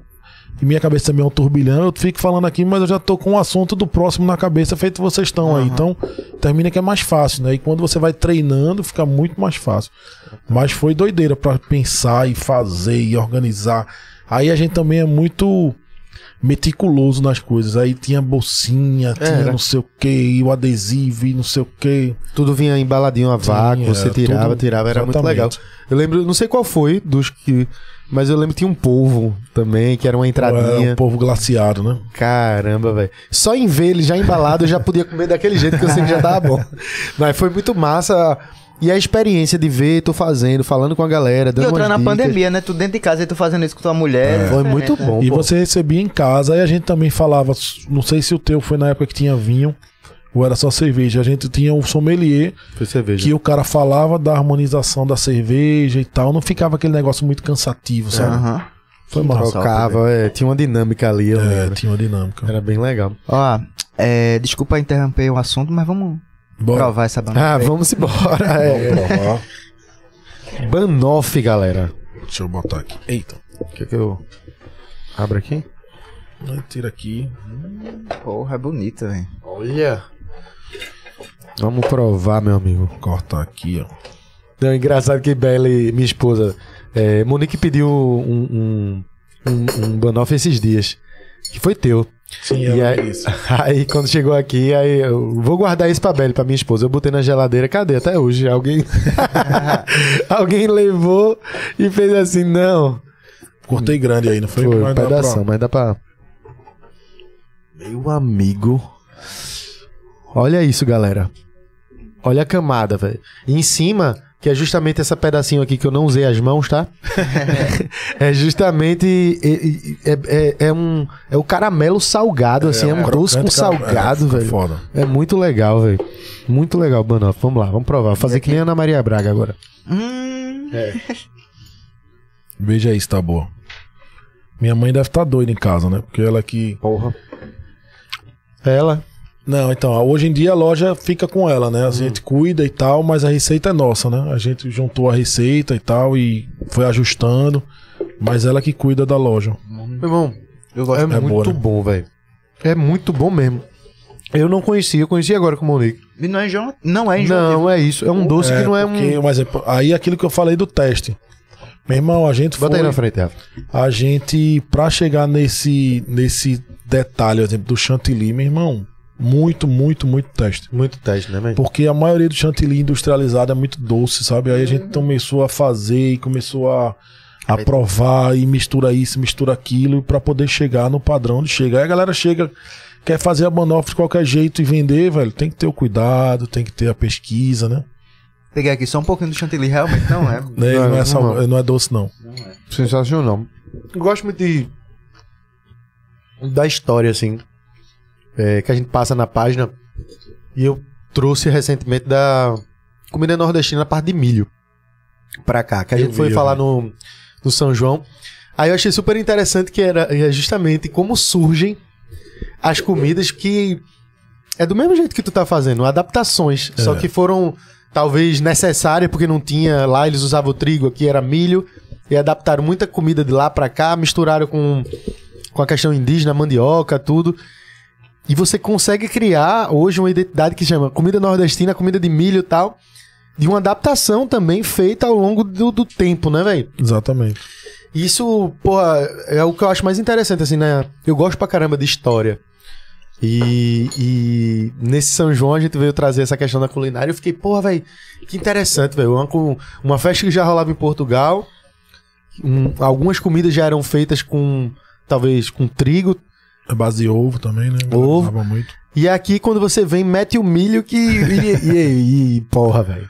Eu nem provei a outra, mas eu prefiro a nossa. Porque, meu milho. Se tem uma coisa que eu gosto, velho, é o milho e, e os seus derivados na comida, velho. É, fica bom, dá um toque da porra. E assim, a gente aqui, a gente não tem tanto costume de comer milho como no sul, né, velho? Eu digo assim, o milho fora da época de São João. Ah, saquei. Aqui a única coisa que a gente come muito é o velho e bom cuscuz, né? É verdade. Porque o resto, por exemplo, a gente não come uma polenta. Aqui a gente não come polenta. E você vai pro sul, é polenta o tempo todo, né, velho? Lembrei da polenta com Ellen, quando veio pra cá, que ela não fez uma polenta. É, aí polenta frita, polenta cremosa e tal. A galera aqui a gente não come. É muito É difícil, verdade. né? Eu acho, é, eu fico, eu fico limitado ao cuscuz mesmo. É, e, e na época de São João, a canjica, É. a pamonha, o. Vez ou outro cara vai na padaria, vê aquela pamonhazinha assim no cantinho, o É, cara pega vez ou outra tem, né? É, É, Dá o cara, o cara termina comprando. Mas tu gosta, assim, do, Gosto, dessa... gosto, pô. Pô, eu sou. Eu, eu não. Eu, eu gosto de comer comida, vamos dizer, de alta gastronomia em determinados momentos. Quando eu faço viagem, quando eu vou. A mi- meu tipo de viagem é viagem 100% gastronômica. Pronto, eu, Eu quero, eu como quero no- chegar nesse assunto. É, eu como do, do. Eu não tomo café nem no hotel. Eu tomo um dia café da manhã no hotel pra ver o que tem no café da manhã do hotel.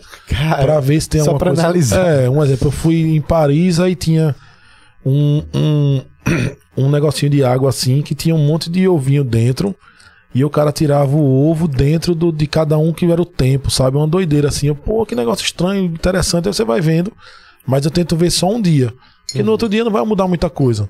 Mas aí eu gosto de comer totalmente na rua, velho. Pra mercado, mercado Não, público. irmão, aí. Bom demais, né? Mercado Tu é público. doido, velho. É do cara. a cara dele Porra, é loucura. feliz. É loucura. Eu sou alucinado, velho, de comida de rua. Assim. Aí eu faço sempre em viagem, dependendo do que eu quero, eu quero buscar referência. Então, para o que eu quero buscar, para que eu quero buscar referência? Para um restaurante novo que eu vou abrir tal, de consultoria. Aí eu vou mais para a linha de restaurante. Aí eu visito uns 5, 6 que eu queria visitar em algum estado ou algum país. Tu se coisa. apresenta ou vai Não, disfarçado? Não, não, vou comer normal. Vai só, né? Se for algum chefe amigo, eu passo o zap. Vai trocar Tô por aqui pra, mas pra ver a conta, né? É bom, é bom. É sempre E pra bom. ver se vem, né? Uma coisinha mais ali. Não, bota aí, um cevichezinho diferente. Aí o cara, né? Mas normalmente eu vou meio que determinado. Mas se eu for numa viagem de, de lazer, eu vou de lazer, aí eu vou mais pra comida de rua mesmo. Cerveja na rua, eu vou andando e come ali, para ali, para. Aí de noite eu tento fazer sempre um- uma das refeições em algum lugar massa pra poder ter uma experiência, sabe? Aham, entendi. Uma pergunta pra você. Você gosta de ter várias experiências, mas tu acha que se fosse assim, pra morar, tu teria dificuldade de comer nesse lugar? Porque, véi, Gabriel mesmo quando vai pra Europa sofre, viu, véi? É, é, é, na Porque verdade, Não come tudo, não. É, Criado por vó. é. Na verdade, eu fui na, Euro- eu fui na Europa num, num tempo muito roots. E aí, com relação. Se eu fosse comer uma comida boa, eu teria que gastar. E eu percebi que aqui eu consigo uma coisa mais popular, Sim. fácil assim, de me alimentar ali na rua, uma coisa. E lá fica, meu irmão, eu cheguei tive uma experiência péssima. Tu pedi um cachorro quente, um pão e uma, uma é, salsicha. Pão é salsicha. Mas a salsicha é foda, né? É, era, era uma, era um, era uma calabresa, né? Tipo uma calabresa, era grossona assim. o cara dizendo, é pão com rola. Eu fiz, olha isso aqui. Comer, eu vim pra Europa pra comer pão com rola. Mas não tinha nada, porra, não tinha nada. E eu tinha essa dificuldade. Eu percebi essa dificuldade por lá. E também, ao mesmo tempo, eu percebi que o fast food é tudo muito barato, assim, pra É, povo comer. E aqui não, assim, querendo ou não, aqui tu vai ali no centro da cidade, tu vai em Gil do Lanche, tu vai conseguir uma variedade maior.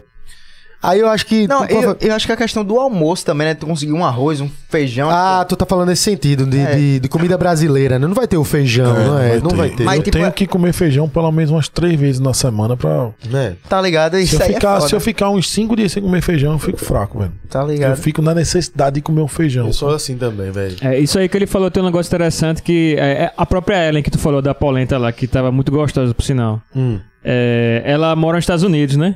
E tem essa velha mística que a comida lá, a cultura do fast food, né? Aí falei, não, velho, vou perguntar aqui pra menina que ela vive lá, que deve ter alguma outra coisa que não seja isso. Aí ficou conversando sobre isso, aí, mas fala aí mais da comida americana. Aí quando ela vai falar, e é isso, velho, é isso. Mas é, aí eu mesmo. fiquei, caralho, meu irmão, Mas que... é a cultura, a cultura de gastronomia, a cultura da comida, né, da verdade, de cada país é uma doideira, né, velho? A gente tem uma.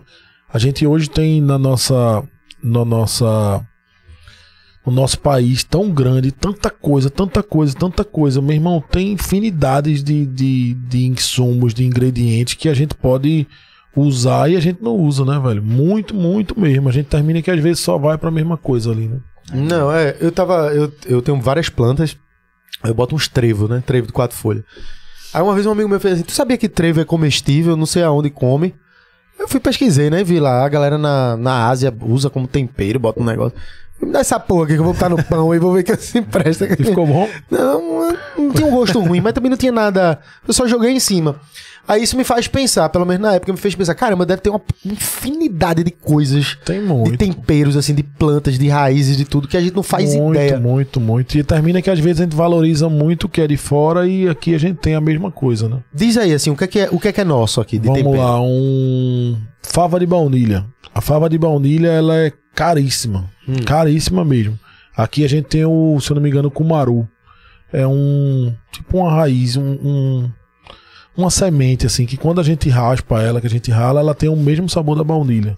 A gente vai pra açafrão, o açafrão mesmo, né? O pólen do açafrão ali que é na verdade é o, o ingrediente mais caro do mundo, né? O açafrão.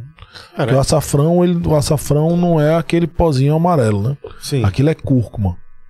Tipo assim, aí a galera usa aquilo como açafrão. Aí o que eu ia dizer, por exemplo, a gente tem o açafrão que é muito caro, que é. Porque o açafrão ele é, ele é colhido por mulheres que ela pega a folhinha, sabe, uma papoula, vamos dizer assim, ela não tem aquele pólenzinho ali, uns fiozinhos, tipo, ela é só aqueles fiozinhos ali é o açafrão. Então, o cara fazer quilo daquilo ali é bronca, né? Então termina que sai muito caro. Mas aí o sabor dele se assemelha ao da cúrcuma, que é o que chama de açafrão da terra, que é aquele amarelinho que a gente coloca na comida, que não é o curry, é o açafrão da Sim. terra. Que aí se assemelha. Então, se você consegue usar os temperos daqui que a gente tem com um valor agregado bem menor, a gente consegue também chegar num sabor muito bom. Entendi. Eu mesmo quando passei, pra mim foi a minha mudança de vida, que eu acho que todo pernambucano, todo brasileiro teve esse divisor de água assim ao longo do tempo. Eu acho que dos anos 90 a gente usava muito caldo quinó, umas coisas muito, não era? Usava. É só aquele tempero pronto. E eu percebi, eu quando eu comecei a cozinhar, eu comecei nessa linha. Ah, eu pego feijão, jogo caldo quinó, acabou. Joga um negocinho ali e tal. E depois eu fui vendo, eu não sei se foi pelo acesso mesmo ao pro povo, pra sociedade como um todo, ou se, mas eu fui vendo cada vez mais temperos naturais. Sim, sim, sim. Tipo, botar é, páprica defumada, curry, tudo. Eu sou o louco da páprica, né? É? Eu uso páprica Eu em acho tudo. bom pra caralho Tudo, também. tudo, tudo. A defumada. Eu só Defumada, defumada. Tem páprica doce também. Tem doce picante.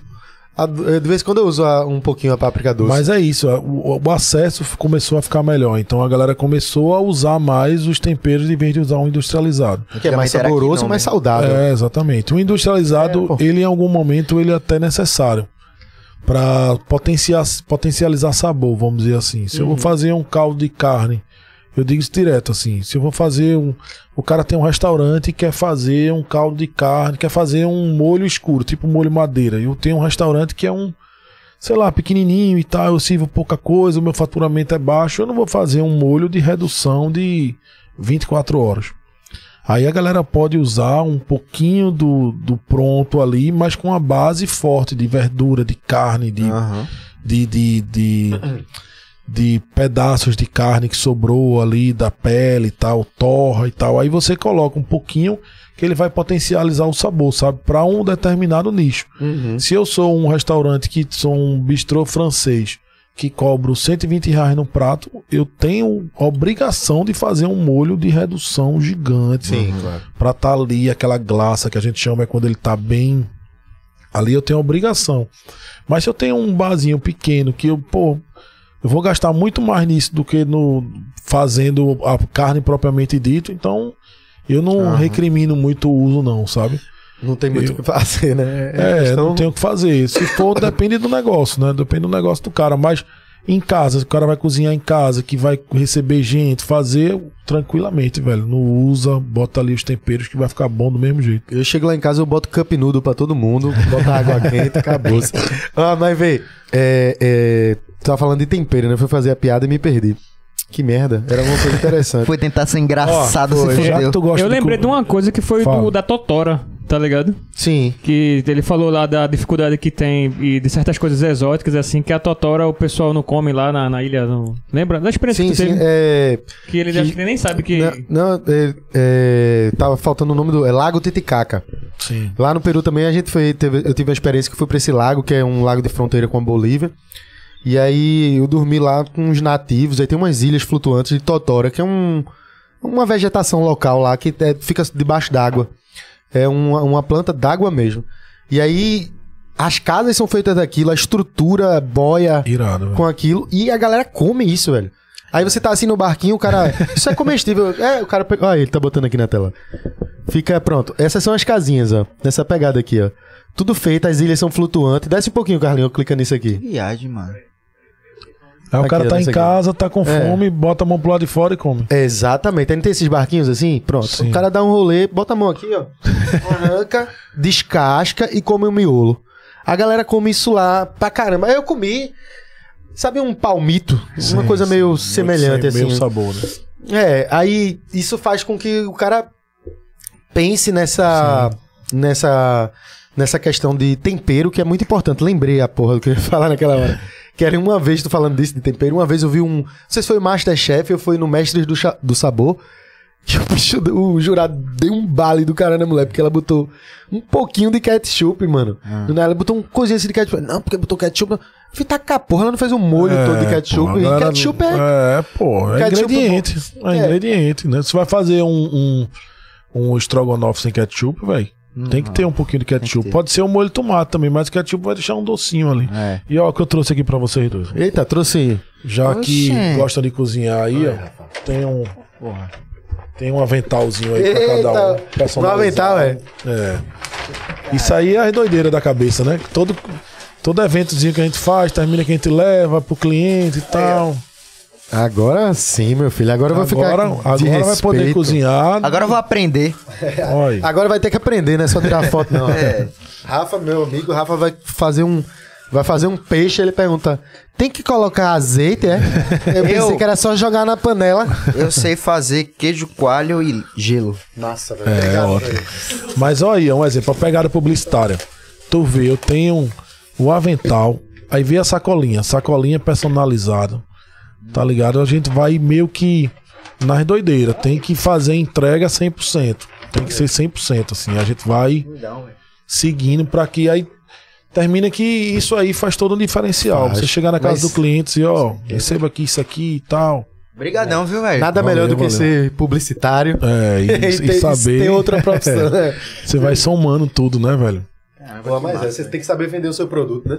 É, olha aí, já colocou. Já colocou. Massa, velho. Começa aqui... a fazer receita só com Eu isso. vou fazer. Sem vou fazer roupa. a primeira. Ah, sem roupa. Só com isso aí. Rapaz, a galera já chegaram pra mim e disseram: Ô Rafa, tu quer viralizar mesmo? Eu disse: Pô, é bom, né? Ah, Faz uma receita, pô, só de avental assim. Pode ser, É, ser de pô. sunga, não sei o quê. Não raspa os peitos nesse período, deixa aqui o peito mais cabeludo. Meio, Enquanto não tá assim, passar por isso. então é isso, até a próxima, vira de costa, mostra a bunda. Aí é. Rapaz, essa bunda aqui eu não tenho nada.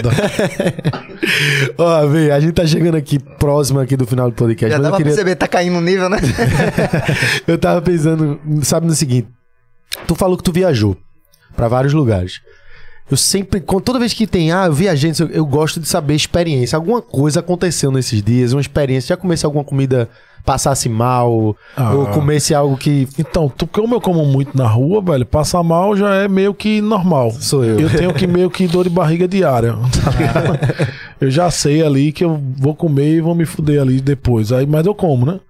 Não tem mais perrengue bastante, né, velho? O cara. viajasse pra quais países, assim? Diz aí, Eu alguns. fui Chile, Argentina. Tudo pra, pra gastronomia. É. Chile, Argentina, Uruguai, França, Uruguai, velho. Itália e Holanda. Que massa. Uruguai, aquele mercadão clássico, Porra, cara, meu tudo. porra. Meu irmão, é- quando você viaja assim, por exemplo, pra mim os mercados da Itália mesmo, meu irmão, mercado de Firenze lá, de, de Florença, né? Meu irmão, você chega assim, você chega, toma um susto de tanta comida boa. O cara raspando a trufa aqui assim na É, tua velho. frente. Bote mais, meu patrão, bote mais, assim, meu irmão. Aí é uma experiência que, que quando você vai trazer isso pra o Brasil, pra Recife, você não consegue, né? É, vai no Porque mercado. é muito caro, não sei o que. E eu sempre digo isso, pô. A gente tem um exemplo. Se você for em, em BH, Hum. BH é o centro hoje do- dos bares e botecos do Brasil, né? Uhum. Você vai em BH, tem os mercados públicos lá, meu irmão, coisa de cinema. Coisa de cinema. São Paulo tem aquele mercadão que é mais um mercadão, não é tão de gastronomia. Tem aquele sanduíche, tá, algumas besteiras ali. Mas a galera aqui não investe nisso. Você tem aqui o mercado da encruzilhada que tem, que é boa comida, almoçar no mercado da encruzilhada é Você massa. Tem o mercado da torre, né, também. Mas o mercado da torre é, é privado, né? Assim, na Aham. verdade tem tem um negocinho ali que tem quatro operações de comida, Aham. cachorro quente, hambúrguer, não. Eu digo assim, o cara ter eu, era o meu sonho um dia pegar um até eu tinha tentado isso, um projeto de fazer alguma coisa no merc- em algum mercado, sabe? Mas termina que o cara que, é pioneiro em algumas coisas, o cara tem que quebrar muita cara no começo, investir muito, e infelizmente eu não posso E é grande, né? nesse é, proposta- momento é. Pra um mercado. Tu fala em fazer meio que eles fazem lá, um mercado daquele do Uruguai É, que eu fui trazer pra cá, É, uma. não- não- aí, é, você vai ter que ser pioneiro nessa É. situação. O investimento tem que ser muito alto. Esse ano sai o nosso restaurante aí, que vai ser algo fora do normal, mas Vai 100% lançar, vai. Quando? Vai ser em outubro ou novembro. Pode dizer alguma não. coisa? Um, Por um enquanto, spoiler? nada. Spoiler? Nada de spoiler? Nada, por enquanto, nada, eu tô nada. botando a nota de 100 por baixo aqui. Nenhuma. Pô, não pode ainda não. Mas assim, vai vir, vai ser frutos do mar, vai ter uma, uma pegada regional com frutos do mar ali, vai ser irado. Irado, velho. Mas vai ser num lugar incrível. Só. O cara é publicitário, pô. O cara é publicitário, aí sabe. Tô dando um teaser, pô. Ele- Lançar um teaser. É. Vai lançar.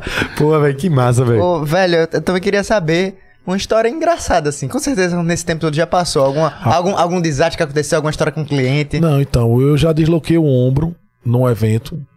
Meu ombro desloca. Eu cheguei no evento, aí quando eu fui pegar uma caixa, não sei o que, escorreguei, que eu segurei na parede e o ombro Caralho. caiu. Aí tava eu, Duda e outra pessoa que trabalhava com a gente, acho que era Paulinho e tal. Meu irmão, meu ombro aqui, o evento, a turma esperando.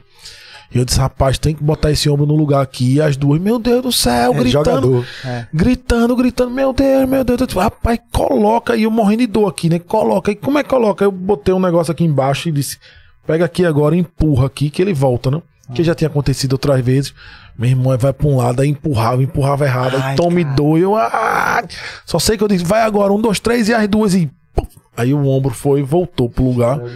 Quando voltou, eu digo, bora, vamos embora, vamos cozinhar. Aí, Caralho. e toda porra. Aí no outro dia, velho, não conseguia nem mexer, né? Mas no dia ali, na adrenalina, tinha que fazer. É. Já roubaram coisa no evento. Já tem de tudo, pô. Roubaram o quê? Roubaram Uma comida. bola de queijo de prima dona desse. Foi mesmo, foi. Caralho. Como é que levaram uma bola de sabe, queijo? velho? E ninguém, Já perdi, já perdi bola de queijo pra cliente. Que o cliente, o cara vai fazer um buffet, bota a mesa ali. Aí o, cara, o cliente vai e diz: Pô, não, quando acabou, deixa aqui umas coisas. Eu digo: Olha, tudo bem, eu vou deixar aqui. Não, e essa bola aí, esse queijo grandão aí? Não, mas esse aqui a gente compra ele grande porque ele vai para um evento. Ah, não, se tá aqui na minha mesa é meu. Confusão da porra. Não, vá, tá, cara deixa vai, não, tá bom, fica com essa É. porra desse queijo. Mas tem de tudo, pô. Cliente, você lidar com gente, velho. É foda. Imagina, já fez mais de 1.500 eventos aí. Oxe, Imagina é a muita doideira que a gente já passou. Tem de tudo, pô. Tem garçom bebo que cai, tem não sei o quê. Tem, tem um, tem casamento que teve um, eu não vou dizer nome nem nada, que o pai da noiva queria dar em mim. Cara. Oxi, foi Foi, porque disse que a comida tava fria, aí distratou um cliente, não, um, um, distratou Pedro, na verdade, meu irmão, não sei o que. Eu fui lá e disse: ah, Que é isso? Que é isso? Que é? Eu tô pagando caro. Eu disse: Você não tá pagando caro, você tá pagando justo. Sabe? Aí terminou com um rolo da porra, ele queria dar em mim, mas queria mesmo, velho. Aí, É muito chato, é muito ruim esse argumento. Eu tô pagando e tô pagando É, caro. então- Aí pode xingar todo mundo por conta disso. Porra. O cara pega, tá resolvido, vou botar no micro-ondas aqui, ó. Acabou, toma, meu filho. Mas tem, meu irmão, tem de tudo, pô, tem de tudo. História tem, tem muita aí de evento, né? Porque não tem como não ter, né? Você faz. Ó, a gente já fez evento a grande maioria é evento grandes, né? Assim, grande maioria de minto. Na verdade, a grande maioria é eventos menores, para 20, 30, 50. Grandes a gente faz bem menos. Mas toda vez que a gente vai fazer um evento grande, sempre tem rolo, assim, porque quando você gente. envolve muita gente, né, velho? Aqui, quando o evento menor, vai nossa equipe mesmo, que já é fixa. Mas quando você vai, por exemplo, a gente já fez final da. A gente já fez final da Champions, da Heineken. A gente fez. Será que Ah, foi a das que a gente foi? Foi a de lá do, Foi do o Brenan? último do Brenão. Foi o Ah, último. A gente foi foi na de Espanha. 2016. Ah, não. Aí antes era outra. A gente pegou o último, que foi 2019. Foi Espanha. Ah, a gente não E a foi. gente ia fazer esse agora com tudo pronto, tudo dentro do carro, umas coisas já lá na arena, que foi na Arena Pernambuco. O dia da chuva lá, o sábado, Foi, cancelou, velho. Foi, pô. Aí, pegou, a gente pegou 90% das coisas e doou. Não, era isso As que eu ia perguntar, coisas- porque é coisa pra caralho. Não, né? pô, e doou bife bourguignon, que é um. Que, era, que é um. Esse vídeo. É, porque era um, um- Era um menu francês, porque o jogo não era na França, a gente tava Aham. com menu francês. Bife bourguignon, tinha Cara, uns queijos verdes lá com peixe, com não sei o que, a gente saiu doando tudo, velho. Salmão Wellington, que é tipo bife Wellington, que é enroladozinho na massa e tal. Foi doando, né? Que não ia fazer o que com isso, né, É, velho? E assim, a marca pagou, independente do cancelamento, então tem que É. fazer alguma coisa com isso aí. Tem que a galera bucho, né? Precisando. né? lixo, é. E a galera precisando e doe pão. Meu irmão, foi doideira. é, aí. Eu imagino, velho. Trabalhar com gente é foda. E com comida é pior ainda, que a responsabilidade é muito grande, né, velho? E comer gente com comida. Ou comer, comer comida, quer dizer. Eu confundi. Comer gente. Qual foi? Eu travei aqui, vai, Era comer comida, pô. eu pensei aqui, vai entrar Ficou nesse mérito mesmo. silêncio. É pra gente finalizar do jeito certo. Mas antes da gente, da gente finalizar, eu deixei aqui a panela de pressão, que foi o que o povo mais fala. E Carlinho tocou nesse assunto do início. Agora o Carlinhos tá, não tá. Ele tá rindo, velho. Ele tocou no assunto do início e muita gente traz isso, Tem, velho. é, de panela de pressão, do perigo e tudo. Panela de pressão é o seguinte, Carlinhos, pra você e pra todo mundo aí. Panela de pressão é só respeitar o tempo dela. Você respeitou o tempo, tá tudo certo. Se ela tiver nova, né? Ver se a borrachinha tá nova, se tá tudo ok. É respeitar o tempo. Acabou, desligou, deixa a pressão sair que não vai ter perigo. Pode fazer aquele tsh de Pode, cima, pode até levantar, fazer pra, pra agilizar, mas se tiver com muito líquido na panela, ela vai É, ela, ela vai subir. Aí você para ali um pouquinho. Tem uma galera que pega, coloca debaixo da água que tira a pressão na hora, né? É porque esfria, né? É, mas aí o que acontece? Esse processo de você levar, se ela não tiver muito bem fechada, ela pode realmente sair. Mas o risco, meu irmão, é. Não vou dizer que é zero, mas é só se fizer tudo certinho, esperar a pressão sair, não tem, não tem perigo nenhum. Eu fico nessa aí porque muita gente, velho, tem medo de mexer Porque pressão, acontece, um velho. exemplo, a gente teve um dia desse num restaurante de consultoria nossa que explodiu mesmo em cima da mulher, mas explodiu porque depois quando a gente foi perguntar, tu esperou a pressão sair? Não, porque eu, eu tirei a pressão, depois fechei, aí quando eu abri a panela, tipo, tem que tirar, esperar sair e abrir. É. Porque, por exemplo, ela tirou, acabou, aí depois ela foi e deixou ali. Só que aí ainda tava com, tava quente, né? Ainda pegou pressão novamente. Quando ela abriu, o negócio explode, né? Entendeu? É esperar tirar a pressão. Tirou, abriu, acabou. É isso aí, pra você que quer utilizar uma panela de pressão, a hora é agora, viu? E sem comer ninguém, que ele tá falando de comer comida. Comer gente comendo comida ao mesmo tempo, velho. Falou. Eu fiquei na dúvida aqui. Vai entrar nesse mérito? Vamos, vamos conversar sobre isso. Abaixou o nível demais, né? A conversa. Porra. Mas, ó, obrigado, viu, galera? Obrigado mesmo aí de coração. Eu sou fã incondicional aí de vocês. foi massa, mano. Mas- Ainda trouxe os presentes. É, isso aqui vai pra. vai- minha mulher aqui, se eu não levar uma dessa, me doida. Não, isso aqui eu vou levar de volta. Vocês não comeram. Oxe, não, não. Eu vou fazer que nem questão do queijo. Tá Tá na minha mesa, é nossa. Rafa, obrigado de verdade. Valeu, Sério, é um valeu. prazer te receber aqui. O papo foi muito bom. Eu sabia que ia ser um papo massa. Eu já tô te acompanhando nas redes sociais.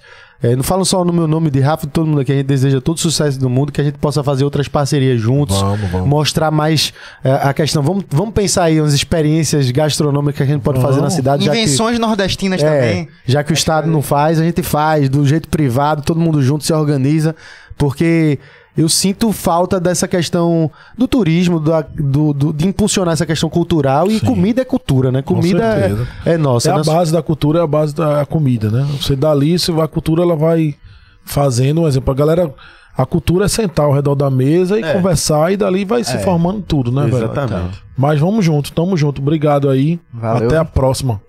Valeu mesmo, valeu mesmo.